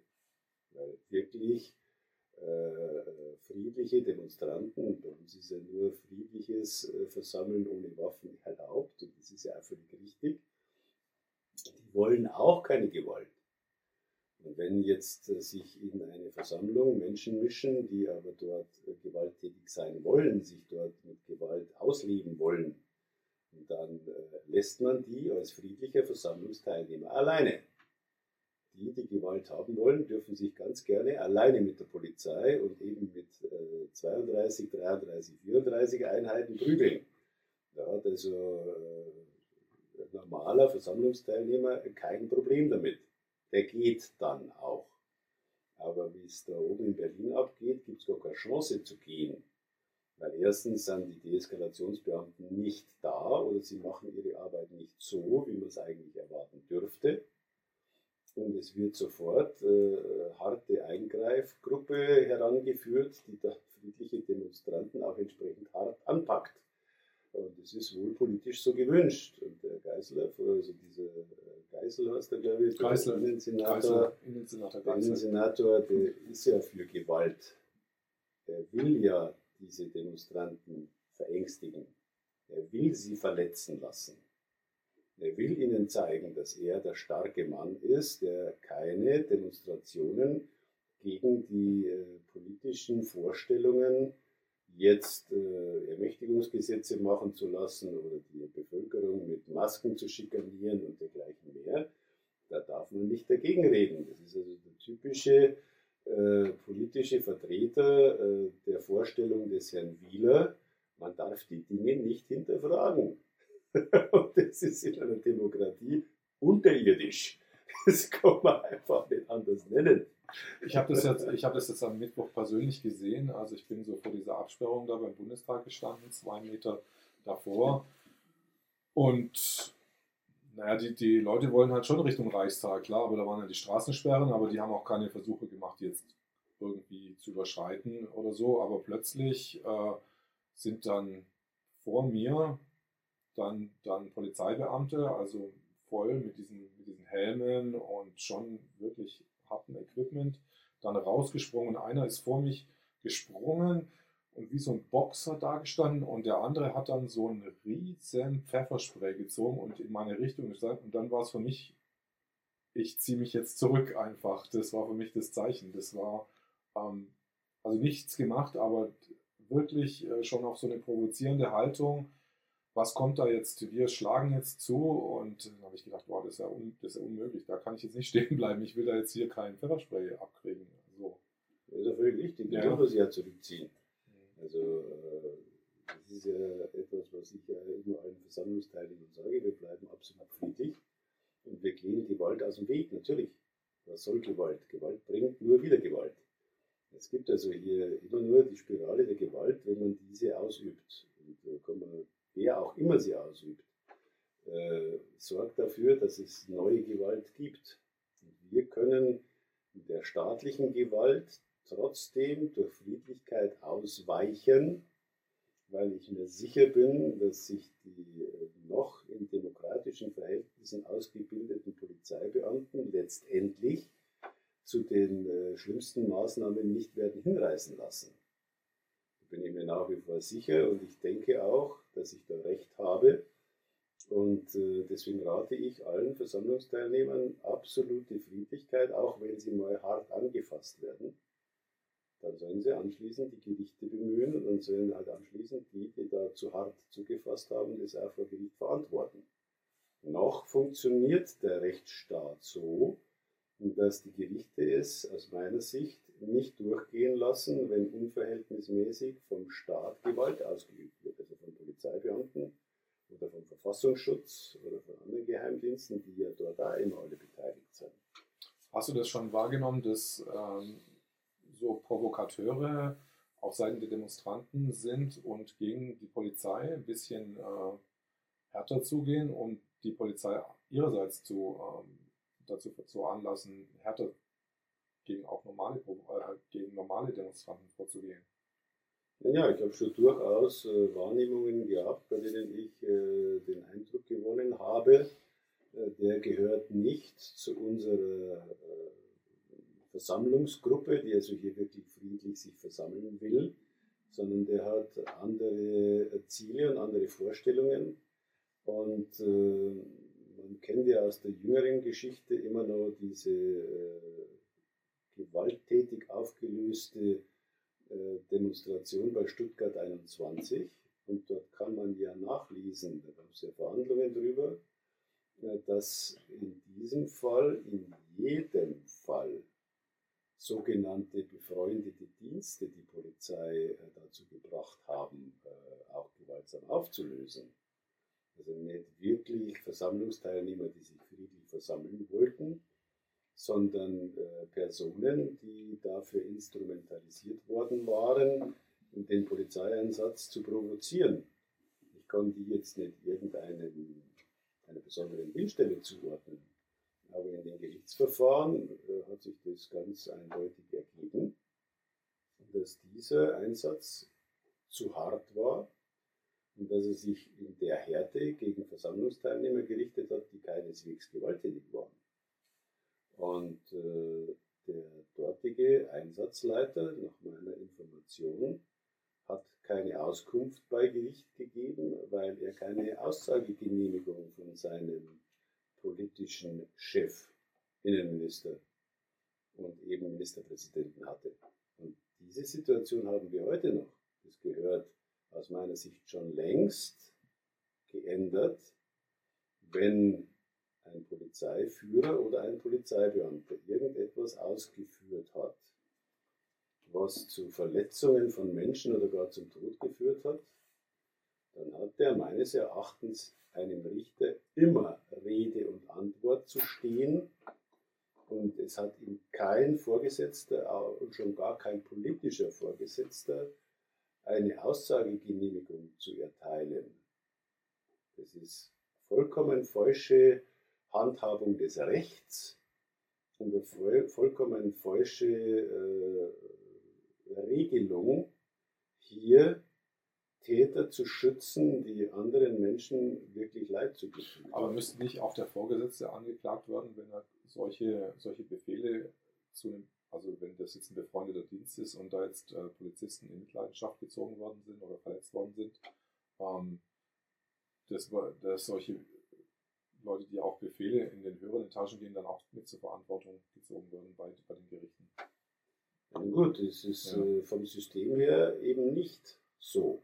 Okay. Vom System her ist es so, dass sich diese politischen Verantwortlichen aus dieser Verantwortung stehlen, das heißt der strafrechtlichen, und äh, dann nur vom Wähler abgestraft werden können. Und das ist dort ja auch passiert. Da hat man ja dann anstatt die Schwarzen, also die CDU, äh, die Grünen gewählt und hat seitdem dort einen grünen Ministerpräsidenten, Das ist das Ergebnis äh, dieser gewalttätigen äh, Auflösung einer friedlichen Versammlung. Und das Ergebnis einer Gerichtsverhandlung, bei der festgestellt worden ist, dass der Polizeiführer keine Aussagegenehmigung vom Ministerpräsidenten der CDU und vom Innenminister der CDU bekommen hat und damit äh, die Bevölkerung gesehen hat, aha, hier ist wohl etwas äh, so schief gelaufen, äh, dass der verantwortliche Polizeieinsatzleiter nicht einmal sagen darf, warum es zu dieser Eskalation kam. Und da liegt also was wirklich schief in unserem Staat. Also muss so geregelt werden, dass jeder Beamter nicht nur wahrheitsverpflichtet ist, was ja im Beamtengesetz steht, sondern dass er auch Auskunft geben muss, wahrheitsgemäß, wer welche Situation zu verantworten hat. Und zwar auch, wer aus der Politik hier was zu verantworten hat. Das ist für mich ein völliges Unding, dass Beamte durch ihre äh, durch ihr Aussageverbot, der Schweigeverpflichtung, durch ihr Aussageverbot äh, Politiker schützen müssen, die rechtswidrig gehandelt haben und die Verletzungen oder gar Tötungen zu verantworten haben. Solche Politiker dürfen keinen Schutz genießen in einer Demokratie. Und auch Polizeiführer, die sowas zu verantworten haben, dürfen keinen Schutz genießen in einer Demokratie. Da müssen deren Untergebene ganz offen und ehrlich bei Gericht Auskunft geben dürfen, ohne von irgendjemandem eine Aussagegenehmigung zu brauchen.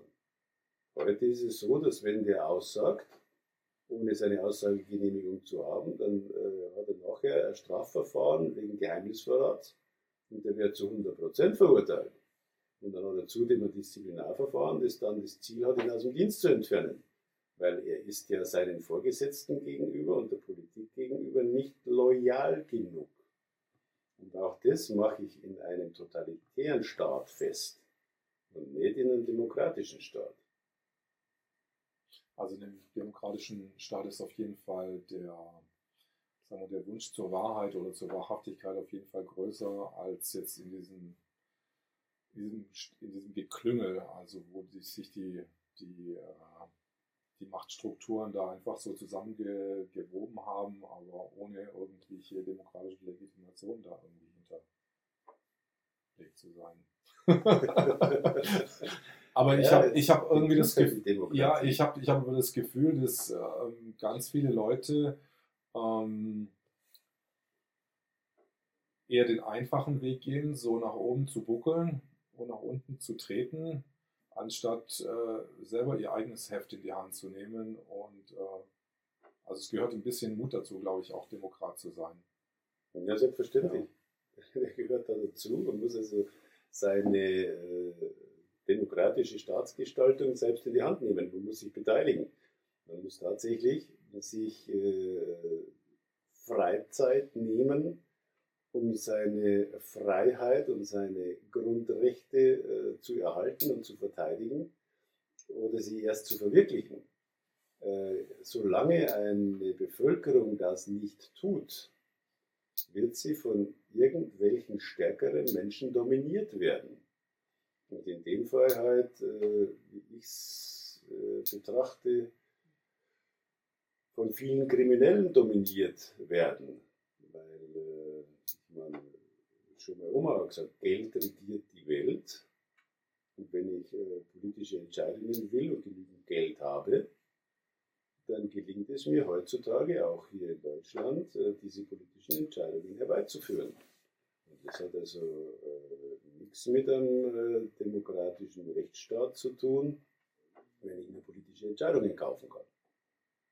Und aktuell, wenn ich jetzt den aktuellen Bezug zu den anstehenden Impfungen herstellen darf, habe ich heute den Eindruck, dass sehr reiche Menschen sich diese Entscheidungen, die in der Bundesrepublik getroffen worden sind, und sogar weltweit getroffen worden sind, gekauft haben.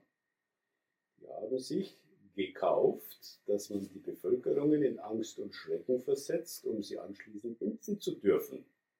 Weil mit Impfungen kann man sehr viel Geld verdienen und manche haben ja andere Vorstellungen noch, indem sie also sagen, dann reduziere ich halt die Bevölkerung. Wie der Bill Gates gesagt hat, um 15 Prozent, wenn ich 7 äh, Milliarden geimpft habe. Und man muss sich mal anschauen, wie viele Menschen dann damit umgebracht werden. Das ist ein riesengroßer Genozid. Ich glaube, dass der äh, seinesgleichen in der Menschheitsgeschichte nicht mehr finden wird. Aber ich finde jetzt äh, Bill Gates nicht so einen typischen bösen Menschen, der will halt einfach nur wie sein Microsoft-Betriebssystem, das soll jeder auf der Welt Microsoft-Betriebssystem haben, da soll jetzt halt einfach jeder eine Bill Gates-Spritze bekommen. So, nach dem Ding. Aber ich, ich kann mir jetzt nicht vorstellen, dass er jetzt äh, sowas, glaube ich, in der letzten Konsequenz äh, durchdenkt, eventuell. Aber ich weiß es nicht. Ja, gerade jemand, dem es gelungen ist, weltweit ein Computersystem so zu etablieren, wie es ihm gelungen ist. Mhm dem unterstelle ich auch, dass er so weit denken kann und auch so äh, konsequent denken kann. Und äh, er hat selbst gesagt, das ist ausgestrahlt worden, er will sieben Milliarden Menschen impfen, dann sind anschließend 15 Prozent weniger Bevölkerung auf dem Planeten. Er sagt mir, dass er mit der Impfung schon von vornherein davon ausgeht, dass äh, Menschen diese nicht überleben werden. Und zwar genau genommen geht er von 15 Prozent bei 7 Milliarden aus, die es nicht überleben werden. Äh, das kann aus meiner Sicht nicht in Ordnung sein. Nicht, äh, nicht, nicht, nicht wirklich, aber ich glaube weniger, dass er die Chinesen dazu auch überreden werden kann. Also müssen wir schon mal eine Milliarde mal abziehen irgendwie, weil die hinter ihrem, ihren eigenen Vorhang, glaube ich, eigene Impfverfahren dann wahrscheinlich durchpeitschen werden. Ja, nun gut, was die chinesische Staatsregierung macht, äh, ist ja äh, hinreichend bekannt und dass die also vollkommenen Überwachungsstaat gerade etabliert haben oder immer noch etablieren und dass die äh, Minderheiten wieder in Konzentrationslager sperren. Das weiß man weltweit und tut nichts dagegen. Man weiß auch weltweit von Guantanamo, in dem sich Menschen aufhalten, die von keinem Richter verurteilt sind, dass man ihnen die Freiheit nehmen darf. Äh, sondern das ist äh, offenbar eine reine politische Entscheidung. Wir wollen diese Leute aus der Gesellschaft entfernen.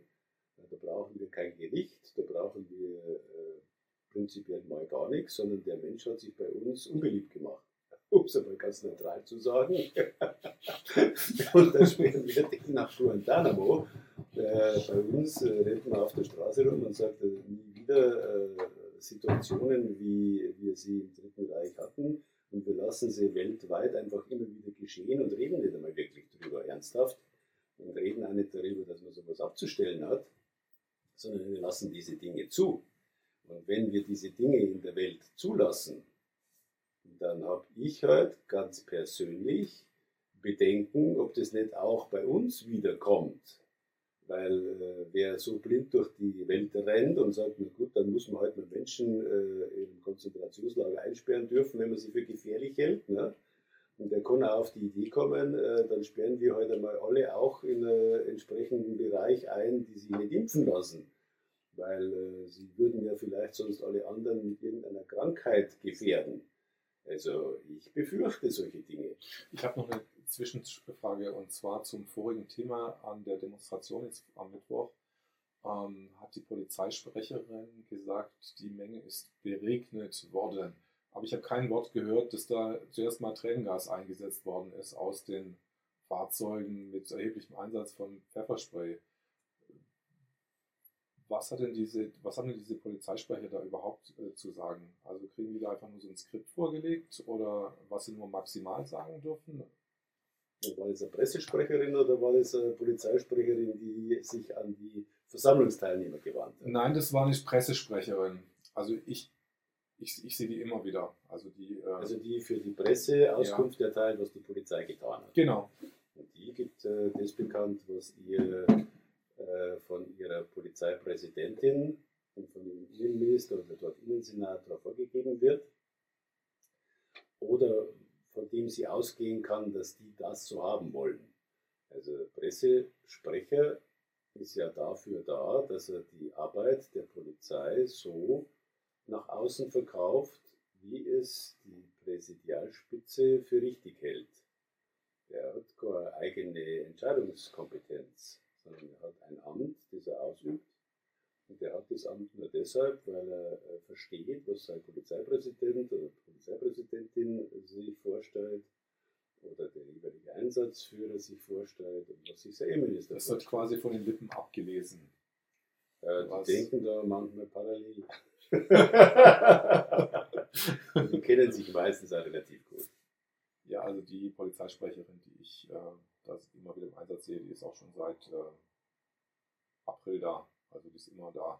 Also die gibt auch immer die Statements. Und ist ja nah an der Präsidentin, nehme ich an. Ja, vermut, vermute ich mal. Ja, ja. Und dann ist äh, die Situation ziemlich klar. Aber jetzt mit der Impfsituation, äh, wir haben ja jetzt wieder einen verlängerten Lockdown. Du das Ja, angeblich haben sie Angeblich. bis äh, Ende Dezember, wenn ich das richtig verstanden habe. Und äh, es wird so verkauft, als ob äh, Menschen, die keine Masken tragen, dafür mitverantwortlich seien oder im Wesentlichen verantwortlich seien. Und ich halte es äh, schlechterdings für eine bodenlose Unverschämtheit. Denn alle Menschen, die ich kenne, die keine Masken tragen, sind bisher nicht krank geworden.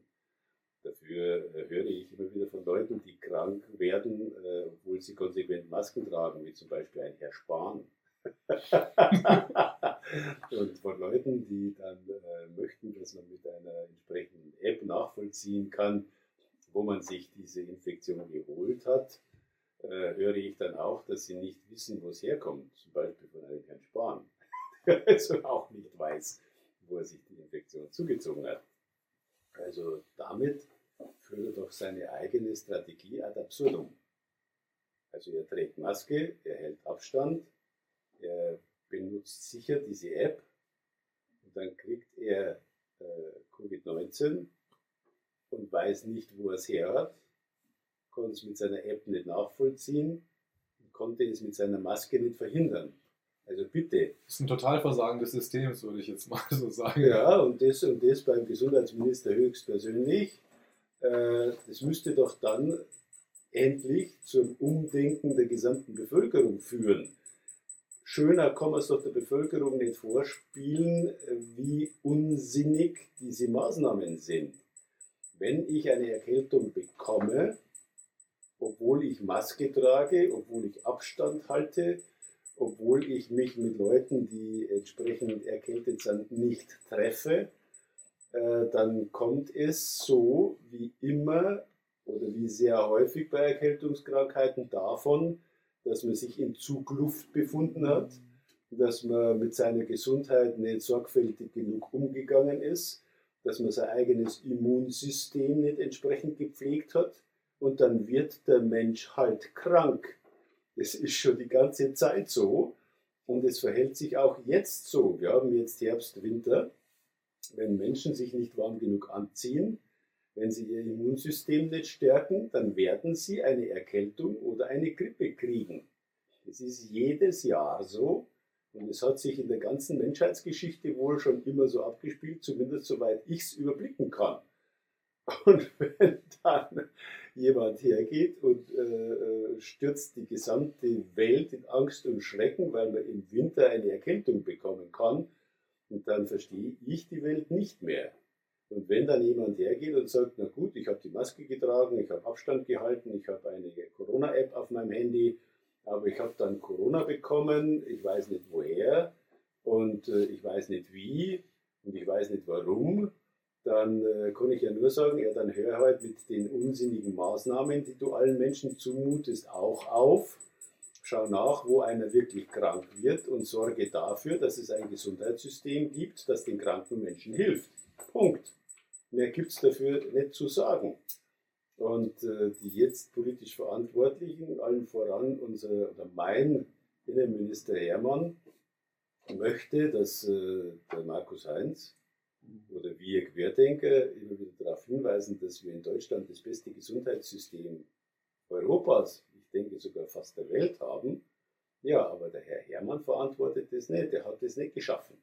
Und auch die jetzt politisch Verantwortlichen haben das wirklich gute Gesundheitssystem bei uns nicht geschaffen. Die jetzt politisch Verantwortlichen sorgen seit Jahren dafür, dass zu wenig Personal in den Krankenhäusern ist.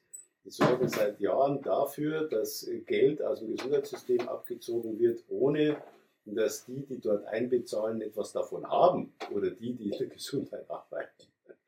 Die äh, haben Löcher in dem Geldsack ohne Ende und machen sie nicht zu und sorgen nicht dafür, dass das Gesundheitssystem optimiert wird.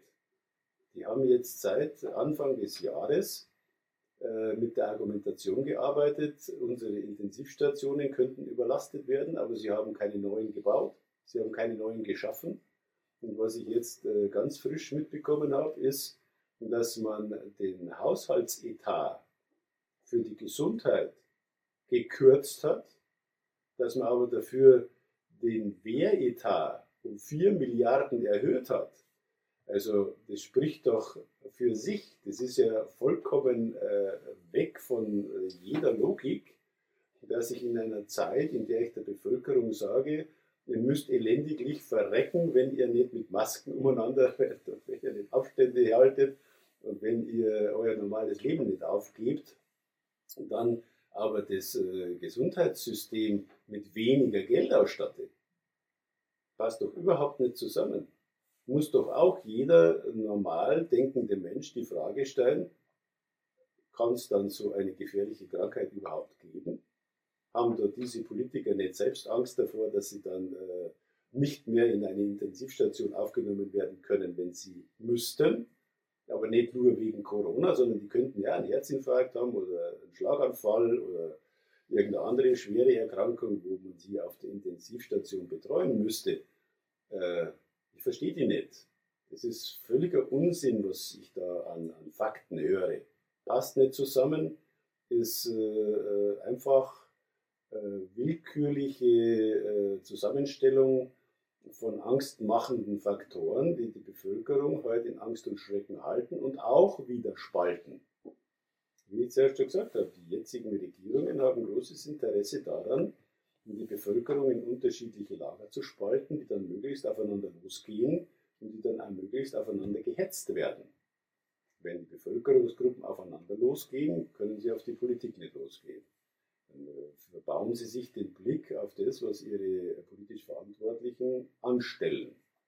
Und deshalb ist es ein Interesse unserer politischen Führung, die Bevölkerung zu spalten und sie in Angst zu spalten. Aber dein Plan ist ja ein anderer seit Beginn der Corona-Krise, nehme ich mal an. Du bist ja auf fast allen Demos, also jedes Mal, wenn ich dich anrufe, dann bist du auf der Demo oder der Demo. Ähm, machst du, äh, bemühst du dich äh, da irgendwie Konsens oder äh, in den in der Gruppierung äh, Verbindungen zu schaffen, um das Miteinander zu fördern, anstatt jetzt hier das Gegeneinander, äh, wie es von der Bundesregierung anscheinend praktiziert wird. Ja, natürlich. Ich versuche die Leute wieder miteinander zu verbinden, mhm. um sie äh, mit gegenseitigem Verständnis miteinander zu verbinden. Ich versuche den Menschen die Angst zu nehmen. Äh, es ist halt so, dass ich auch äh, feststellen muss, dass die Reichweite, die wir haben, sehr gering ist. Und die Massenmedien äh, machen nur Propaganda, die veröffentlichen ja nicht, was äh, wir sagen. Und sie veröffentlichen ja nicht einmal die Statements der besten Virologen und Epidemiologen der Welt, sondern sie veröffentlichen nur den Unsinn eines Herrn Drosten. Und das immer wieder, und den Unsinn eines Herrn Wieler.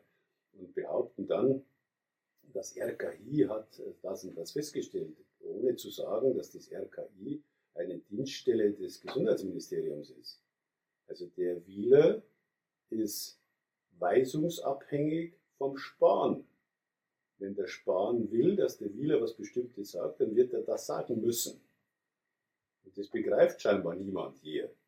Das RKI ist kein unabhängiges Institut, das unabhängige äh, Informationen geben würde oder könnte. Nein, es ist eine Untergruppierung des Gesundheitsministeriums und der Gesundheitsminister ist mit dem Ermächtigungsgesetz mit den größten Vollmachten ausgestattet worden. Was ganz auch noch interessant ist, ist, äh, dass, ich glaube, das war Schreier heißt der, glaube der Journalist, der hat äh, eine Presseanfrage mal ans RKI gemacht wie denn dieses Gremium aussieht, die den Ausnahmezustand doch aufrechterhalten, weil die müssen das ja immer checken, weil das RKI kann ja sagen, okay, jetzt ist keine Gefahrenlage mehr da, jetzt kann man das, den ganzen Spuk jetzt mal beenden. Aber das, dann ist dann nach drei Monaten, aber nicht von der Presseabteilung, sondern von der, von der juristischen Abteilung äh, so eine Frage gekommen, eine Gegenfrage gekommen, warum sie das denn überhaupt wissen wollten. also als ob das jetzt äh, die äh, so eine so eine geheime, so ein geheimer Zirkel, der sich da irgendwie im RKI verbindet und äh, also es ist absolute Intransparenz überhaupt, also wer da überhaupt über was entscheidet.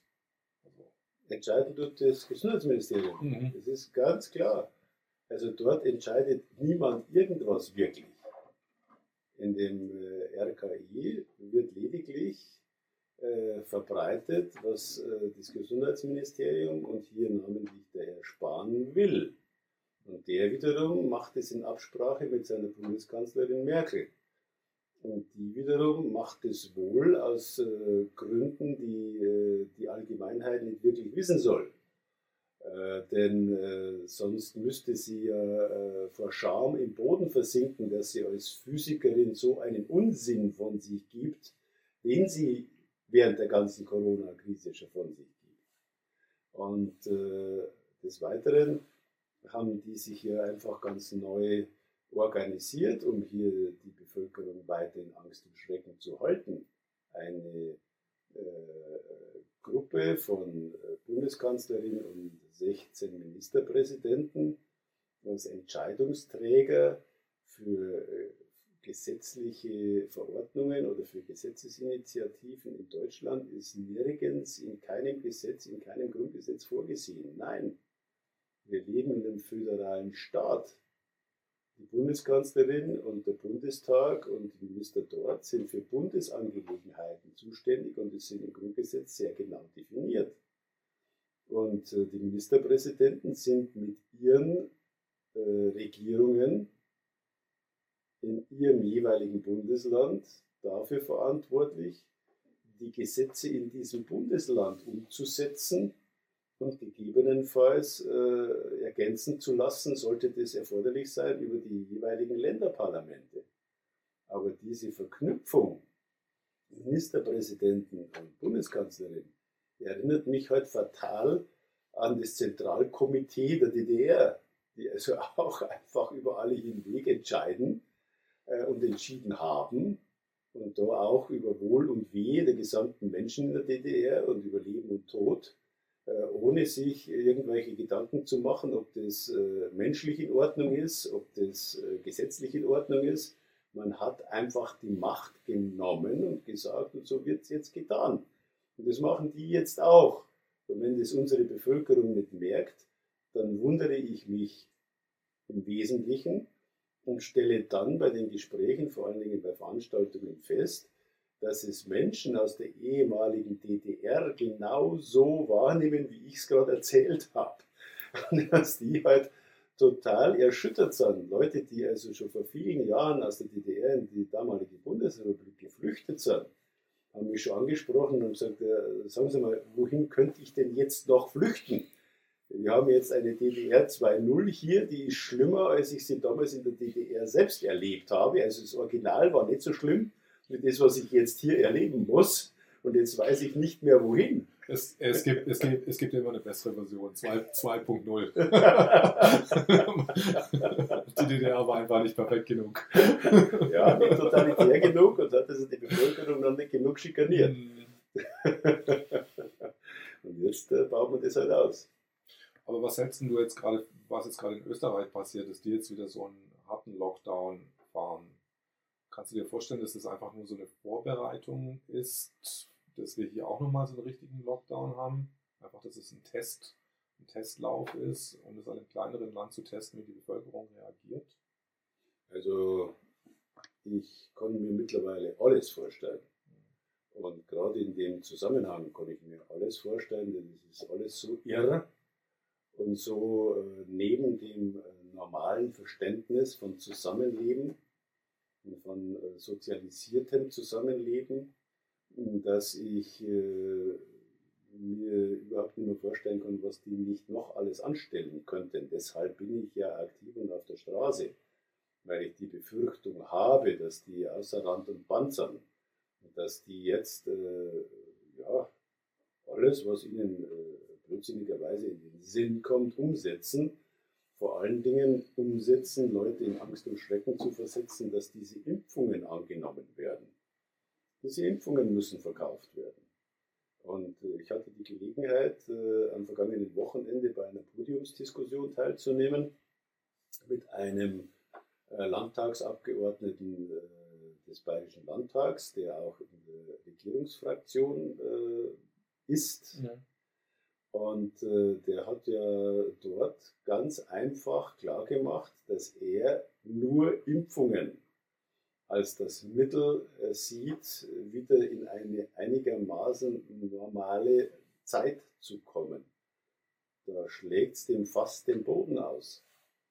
Der Landtagsabgeordnete hat äh, ganz klar gezeigt, dass er von der Realität nicht die geringste Ahnung hat und dass er weder einen Professor Dr. Bhakti noch eine Professorin Reis noch einen Dr. Budark noch das, was die sagen, noch einen Ioannidis, also niemanden von den Spitzenleuten der Erde, die also zu Epidemiologie und zu Virologie was sagen können, kennt der. Der ist also völlig neben der Spur und äh, rennt blindlings hinter RKI und äh, seiner Bundesregierung her und hinter dem Herrn Söder der ja äh, ihm auch seine Möglichkeit gibt, in Regierungsverantwortung als äh, Landtagsabgeordneter mit zu sein. Also, das war mehr als unterirdisch. Und äh, deshalb äh, sehe ich nicht, dass unsere politisch Verantwortlichen irgendwo in der Lage sein werden, äh, diese Dinge wieder ins Lot zu bringen, bevor nicht diese, diese unsäglichen Impfungen unterwegs sind. Und die haben nur vor, die Bevölkerung äh, in Angst zu halten. Denn wer Angst hat, kann nicht denken. Wer Angst hat, lässt sich ziemlich viel gefallen, um aus der Angst wieder rauszukommen. Äh, für mich interessant war in dem Zusammenhang auch einmal die Frage, was ist denn das Gegenteil von Angst? Erik, was ist das Angst? Kannst ähm, ich würde sagen, Impfen ist Liebe, das, was auf den Antifa-Plakaten immer draufsteht, oder? nö, nö, nö, nö. nö. Da wollen wir gar nicht. Okay. Da wollen wir gar nicht. Okay, okay. Wir wollen zwar in der Liebe sein, aber das hat mit Impfen schlechterdings gleich gar nichts zu tun. Ähm, das Gegenteil von Angst ist, äh, das ist äh, Freiheit einfach von Angst, würde ich sagen. Also ja, un, ist, un, unbeschränkt, un, Unbeschwertheit. Das ist eine Möglichkeit zu sagen, wenn Glück. Angst, Freiheit, das Gegenteil von Angst, kann man vielleicht noch sagen, aber die richtige Antwort wurde mir gesagt, sei jedes positive Gefühl ist ein Gegenteil von Angst, weil wer Angst hat, kann kein positives Gefühl mehr entwickeln, sondern der hat nur Angst. Und das ist wirklich das Problem, das wir momentan in äh, vielen Staaten sehen, dass die Menschen in Angst und Panik versinken und damit ihrer äh, üblichen Intellektualität beraubt werden. Die können nicht mehr denken. Also wenn man äh, polizeilicherseits das einmal angeht, dann ist es äh, allgemein bekannt, dass wenn man mit Menschen zu tun hat, die total verängstigt sind, dass man die beruhigen muss und dass man die aus ihrer Angst holen muss, weil man vorher mit denen nicht reden kann, überhaupt nicht reden kann.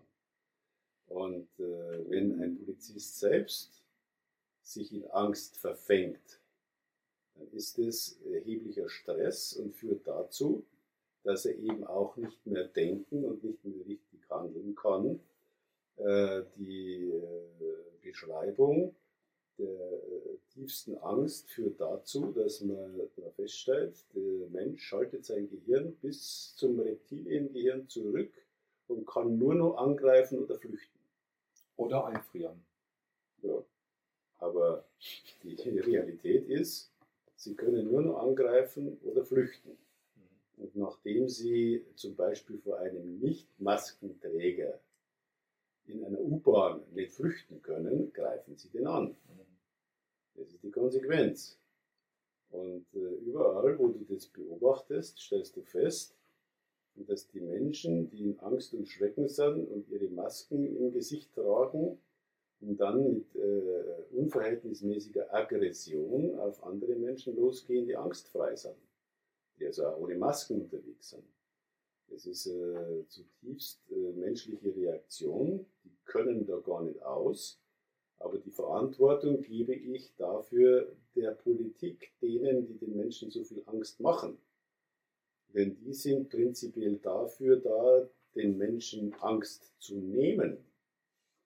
Wo kämen wir denn hin oder wären wir hingekommen, wenn die politisch Verantwortlichen oder irgendwelche äh, Führer einer Gruppe oder eines Volkes, die immer in Angst und Schrecken versetzt hätten, da gäbe es die Menschheit wahrscheinlich tatsächlich nicht mehr.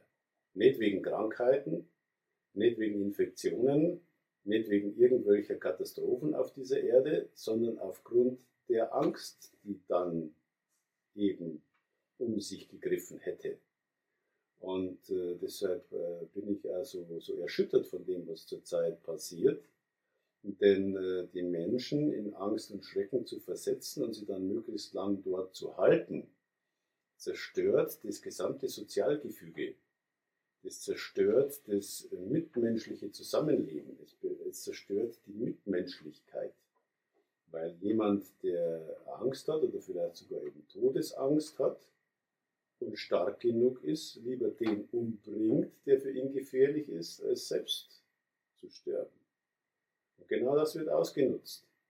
Und dann wird die Masse der Ängstlichen zusammengeführt und äh, angestiftet, Menschen ohne Angst und ohne Maske anzugreifen. Einfachstes Beispiel, der Herr Innenminister Hermann sagt persönlich im Radio Gong, Menschen ohne Masken dürfen aus öffentlichen Verkehrsmitteln geworfen werden. Das ist aus meiner persönlichen Überzeugung Volksverhetzung. Das ist eine schwere Straftat. Das ist Aufforderung zum Landfriedensbruch. Das sagt er einfach und lässt es stehen. Korrigiert sich auch nie wieder. Und äh, es gibt Menschen, die tun das dann. Und die sind sich sicher, dass sie, ihnen nichts passiert. Egal, ob der, den sie jetzt da rausgeworfen haben aus der S-Bahn oder U-Bahn, äh, dabei irgendwelche Schäden nimmt oder nicht die fühlen sich im Recht, weil Ihr Innenminister hat gesagt, Sie brauchen den im öffentlichen Verkehrsmittel nicht dulden. Und was ist die Wirklichkeit? Die Wirklichkeit ist, dass der ohne Maske genauso einen Beförderungsvertrag hat wie der mit Maske. Dass derjenige, der dieses öffentliche Verkehrsmittel betreibt, ihn transportieren muss, denn er hat auch den Fahrpreis entgegengenommen. Und dass er nicht ihn ausschließen darf, nur weil er aus gesundheitlichen Gründen eine Maske nicht tragen kann. Es ist Diskriminierung bis hin zur Unmenschlichkeit. Und genau das forcieren unsere Spitzenpolitiker. Das kann nicht hingenommen werden auf Dauer. Gott sei Dank äh, ich, nehme ich das wahr, dass es in Berlin ein bisschen entspannter ist als hier in Bayern.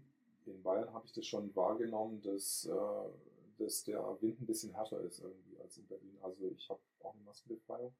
Und in den öffentlichen, nehme ich das wahr, in den letzten zwei, drei Wochen sind die Leute relativ entspannt. Also ich werde auch gar nicht angesprochen und jeder ist irgendwie. Du bist so groß und stark. Genau, ja. Und bei den Kleinen, wahrscheinlich, hacken sie, wahrscheinlich hacken sie dann auf die Kleinen drauf. Ja. Du darfst es ruhig also sehen. Mhm. Wer Angst hat, hat auch vor stärkeren Menschen Angst. Mhm. Also ich werde auch nur relativ selten angegangen, mhm. weil wenn ich den anschaue, dann sieht er, er braucht mir nicht wirklich nahe kommen, weil ich mir das nicht gefallen lassen werde. Und dann habe ich also nicht die Probleme, wie es zum Beispiel relativ kleine äh, oder relativ junge Frauen zum Beispiel haben und das auch dann beschreiben. Mhm. Auf die geht man dann rigoros los, weil da ist man sich sicher, denen ist man überlegen, körperlich. Und dann äh, gibt es kein Halten mehr für diese äh, ängstlichen Menschen. Die gehen auf diese, auf diese Mädels los äh, nur weil sie eben Maskenbefreiung haben, weil sie sie eine tragen können und schmeißen die tatsächlich aus öffentlichen Verkehrsmitteln und Busfahrer und, und, und, und äh, Straßenbahnfahrer verweigern den Transport. Das passiert täglich. Und ich glaube auch in Berlin. Leider. Das passiert auch, auch in Berlin. Ich habe auch schon solche Storys gehört. Aber trotz allem bin ich neulich ähm, Bernd Bayerlein sind wir morgens in eine, eine Tankstelle reingebogen und äh, Da sind wir sofort rausgeflogen. Irgendwie mit Androhung von, nee, mit Attest geht auch nicht. Und ich hole sofort die Polizei und es war wirklich hart. Da habe ich gedacht, wow. Eine Tankstelle? Ja, so auf dem Land. Also wir wollten einfach nur kurz was kaufen, zwei Getränke. Wir waren nicht in der Lage dazu. Also nicht getankt vorher? Äh, nee, nicht mal getankt. Schade, das war, hätte er ja wenigstens sein Ja, Geld ja. geboten. ja, ja, genau, genau. Also das mache ich also schon. Also wenn ich schon in der Tankstelle gehe, dann tanke ich vorher. ja, Tank, das ist sicherer, genau, dass man bedient wird. Ich kann ja wieder gehen dann. Habe ich schon zweimal äh, denen gesagt, also ich bin hier, ihr habt hier eine Kamera, ich biete an zu bezahlen, ihr wollt es nicht, dann gehe ich ohne. Und dann, und dann ist natürlich die Kinnlade, Dann, die imaginäre Kinnlade, weil die haben ja bestimmt Massen dann, aufgehabt. lassen sie sich, dann lassen sie sich doch äh, bezahlen. Doch, Mhm. definitiv. wenn auch unter Protest und Geschimpfe, aber sie schmeißen einen wenigstens nicht raus. Wie sind denn die Aktionen jetzt? Ähm, du bist jetzt mit Querdenken hier in München in, involviert oder mit den. Mit den Ich bin Mitglied von äh, Querdenken 089 München. Mhm. Bin ähm, seit einiger Zeit auch der Ansprechpartner hier, war schon einige Zeit auch Presseverantwortliche dafür. Und äh, wir organisieren uns momentan wieder äh, neu, weil ich relativ wenig Zeit dafür aufwenden kann. Ich bin äh, im ganzen Bundesgebiet unterwegs und man braucht hier schon jemanden, der sich auch die Zeit nehmen kann, die Dinge in München zu organisieren. Und äh, ich bin da sehr zuversichtlich, dass wir eine sehr gut zusammenarbeitende äh, Führungsgruppe hier haben und äh, auch ein sehr gutes Organisationsteam haben und äh, dass wir hier in München den Protest der Querdenker oder eben der äh, Menschen, die mit offenen Augen durchs Leben gehen, so möchte ich es also hier bezeichnen, äh, organisieren werden. Und wir haben natürlich das Anliegen, äh, in die Breite zu kommen, also die Bevölkerung zu informieren, dass sie nicht Angst haben brauchen, dass sie angstfrei sein dürfen, dass sie äh, mit keinen äh, Ergebnissen rechnen müssen, die ihnen aktuell von Söder oder anderen Regierungsverantwortlichen jeden Tag in die Ohren geblasen werden, sondern dass sie genauso weiterleben können wie bisher, dass sie alle irgendwann einmal werden sterben müssen. Das wird so sein. Und äh, dass sie aber trotzdem auch äh, 80, 90, 100 werden können, auch wenn sie ohne Masken und ohne Impfung bleiben. Und dass in der Menschheitsgeschichte es schon viele Krankheiten und viele Katastrophen gab, aber die Menschen immer eher gestärkt aus solchen Zeiten herausgegangen sind. Und das wird auch diesmal wieder passieren. Und äh, sie sollen einfach ihre Angst ablegen und mit äh, Freude und mit Zuversicht in die Zukunft schauen. Ich denke, dass das äh, vielen, vielen Menschen helfen würde, sich wieder wohler zu fühlen, ihr Leben wieder genießen zu können. Und es würde auch äh, das normale soziale Leben wieder beflügeln. Die Menschen könnten feiern, die Menschen könnten äh, ihr Leben genießen. Ich äh, hoffe, dass sie Weihnachten werden feiern können. Und zwar egal, was die Regierung sagt. Weihnachten ist ein Hochfest. Nicht nur, weil ich äh, christliche Wurzeln habe und auch gläubig bin, sondern weil es eben für unsere Bevölkerung wichtig ist, solche Hochfeste gemeinsam zu feiern, äh, die Familienangehörigen zu sehen, sich auszutauschen, Spaß zu haben, Freude zu haben. Das stärkt das Immunsystem. Da wird im Winter gut gegessen, da wird vernünftig getrunken und da wird sich ausgetauscht, gedrückt. Da kriegt jeder Mensch äh, die Menge an Zuneigung und Liebe, die er braucht und kann gesund bleiben oder wieder gesund werden. Und deshalb appelliere ich an alle, lasst euch das Weihnachtsfest nicht nehmen, feiert es, feiert auch Silvester und äh, lebt so gut ihr könnt, solange ihr könnt. Wäre das nicht eine, eine Möglichkeit, einfach mal am 26. dann so einen großen Querdenker-Gottesdienst zu machen, quasi, wo, wo alle das Jahr nochmal Revue passieren lassen? Ich weiß es noch nicht, also gerade an den Weihnachtsfeiertagen hatte ich jetzt da nichts geplant. Denn auch ich habe Familie und möchte ganz gerne mit der Familie zusammenkommen. Äh, am 19.12. haben wir nochmal äh, geplant, mhm. den großen internationalen Friedensmarsch, mhm. auch für I-Sophia.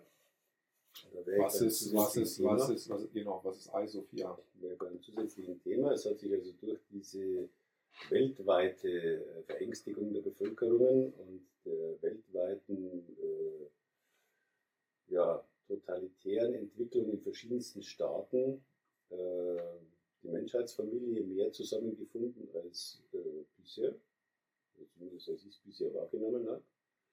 Wir haben internationale Kontakte unter dem äh, Namen Isofia und äh, da werden jede Woche drei bis vier Zoom-Meetings international gestaltet mit verschiedenen äh, Teilnehmern. Und die einen sind halt internationale äh, Rechtswissenschaftler und Juristen, die die Lagen äh, international prüfen. Äh, das andere sind Mediziner international, die sich da zusammengetan haben, um auch aufzuklären und jetzt die sagen, Moment, also international sehen wir die Lage ganz anders, als es die Regierungen sagen und wir müssen das irgendwie an die Öffentlichkeit bringen und wir müssen der Bevölkerung, den Bevölkerungen ihre Angst nehmen. Das sagen sowohl die Juristen als auch die Mediziner.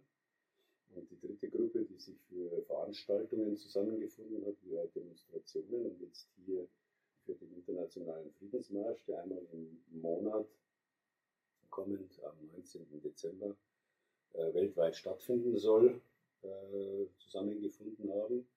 Da soll äh, auch weltweit ein Zeichen gesetzt werden jedes Mal, dass die Bevölkerungen sehen, die Menschheitsfamilie findet weltweit zusammen. Und hier eben mit dem Ziel auch eine bessere Welt zu schaffen nach diesem Corona-Unsinn, als wir sie vorher hatten. Und wenn schon, dann wollen wir keine kleinen Brötchen backen, sondern dann wollen wir alle Kriegstreiber, alle Ausbeuter aufs Abstellgleis schieben. Wir wollen eine Welt schaffen in Frieden ohne Hunger. Das ist also die ganz große Vorgabe.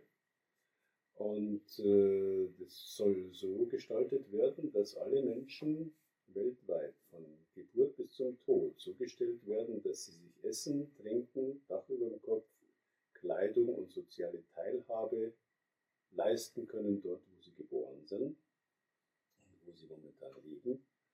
Und äh, wir sind da ganz offenbar weltweit äh, als Menschen davon überzeugt, dass wenn uns das gelingt, dass dann Kriege nicht mehr möglich sind, weil sich äh, kein Grund ergibt, warum jemand Krieg führen wollte, also aus der Bevölkerung raus, warum sich jemand als Soldat verdingen sollte, wenn er eben Essen, Trinken, Dach über dem Kopf, Kleidung und soziale Teilhabe sich leisten kann. Es gäbe keinen Grund mehr, aus der Heimat davon zu laufen, weil es eben dann dort weder Krieg gibt, noch Armut und Hunger, sondern jeder hat, was er braucht, um vernünftig und glücklich leben zu können. Und genau das ist eigentlich eines der Hauptziele äh, der UN gewesen, dass man eine, einen solchen Planeten schafft, also so eine Menschheitsfamilie schafft.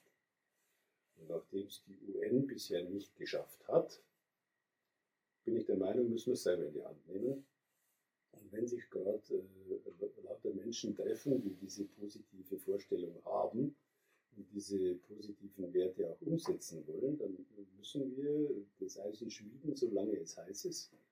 Und äh, auch versuchen, das äh, in absehbarer Zeit umzusetzen. Und zwar friedlich. Gibt es von iSophia eine Webseite oder wo kann man sich über iSophia? Ist im Aufbau und mhm. sollte an und für sich äh, diese oder nächste Woche spätestens auch aufrufbar sein.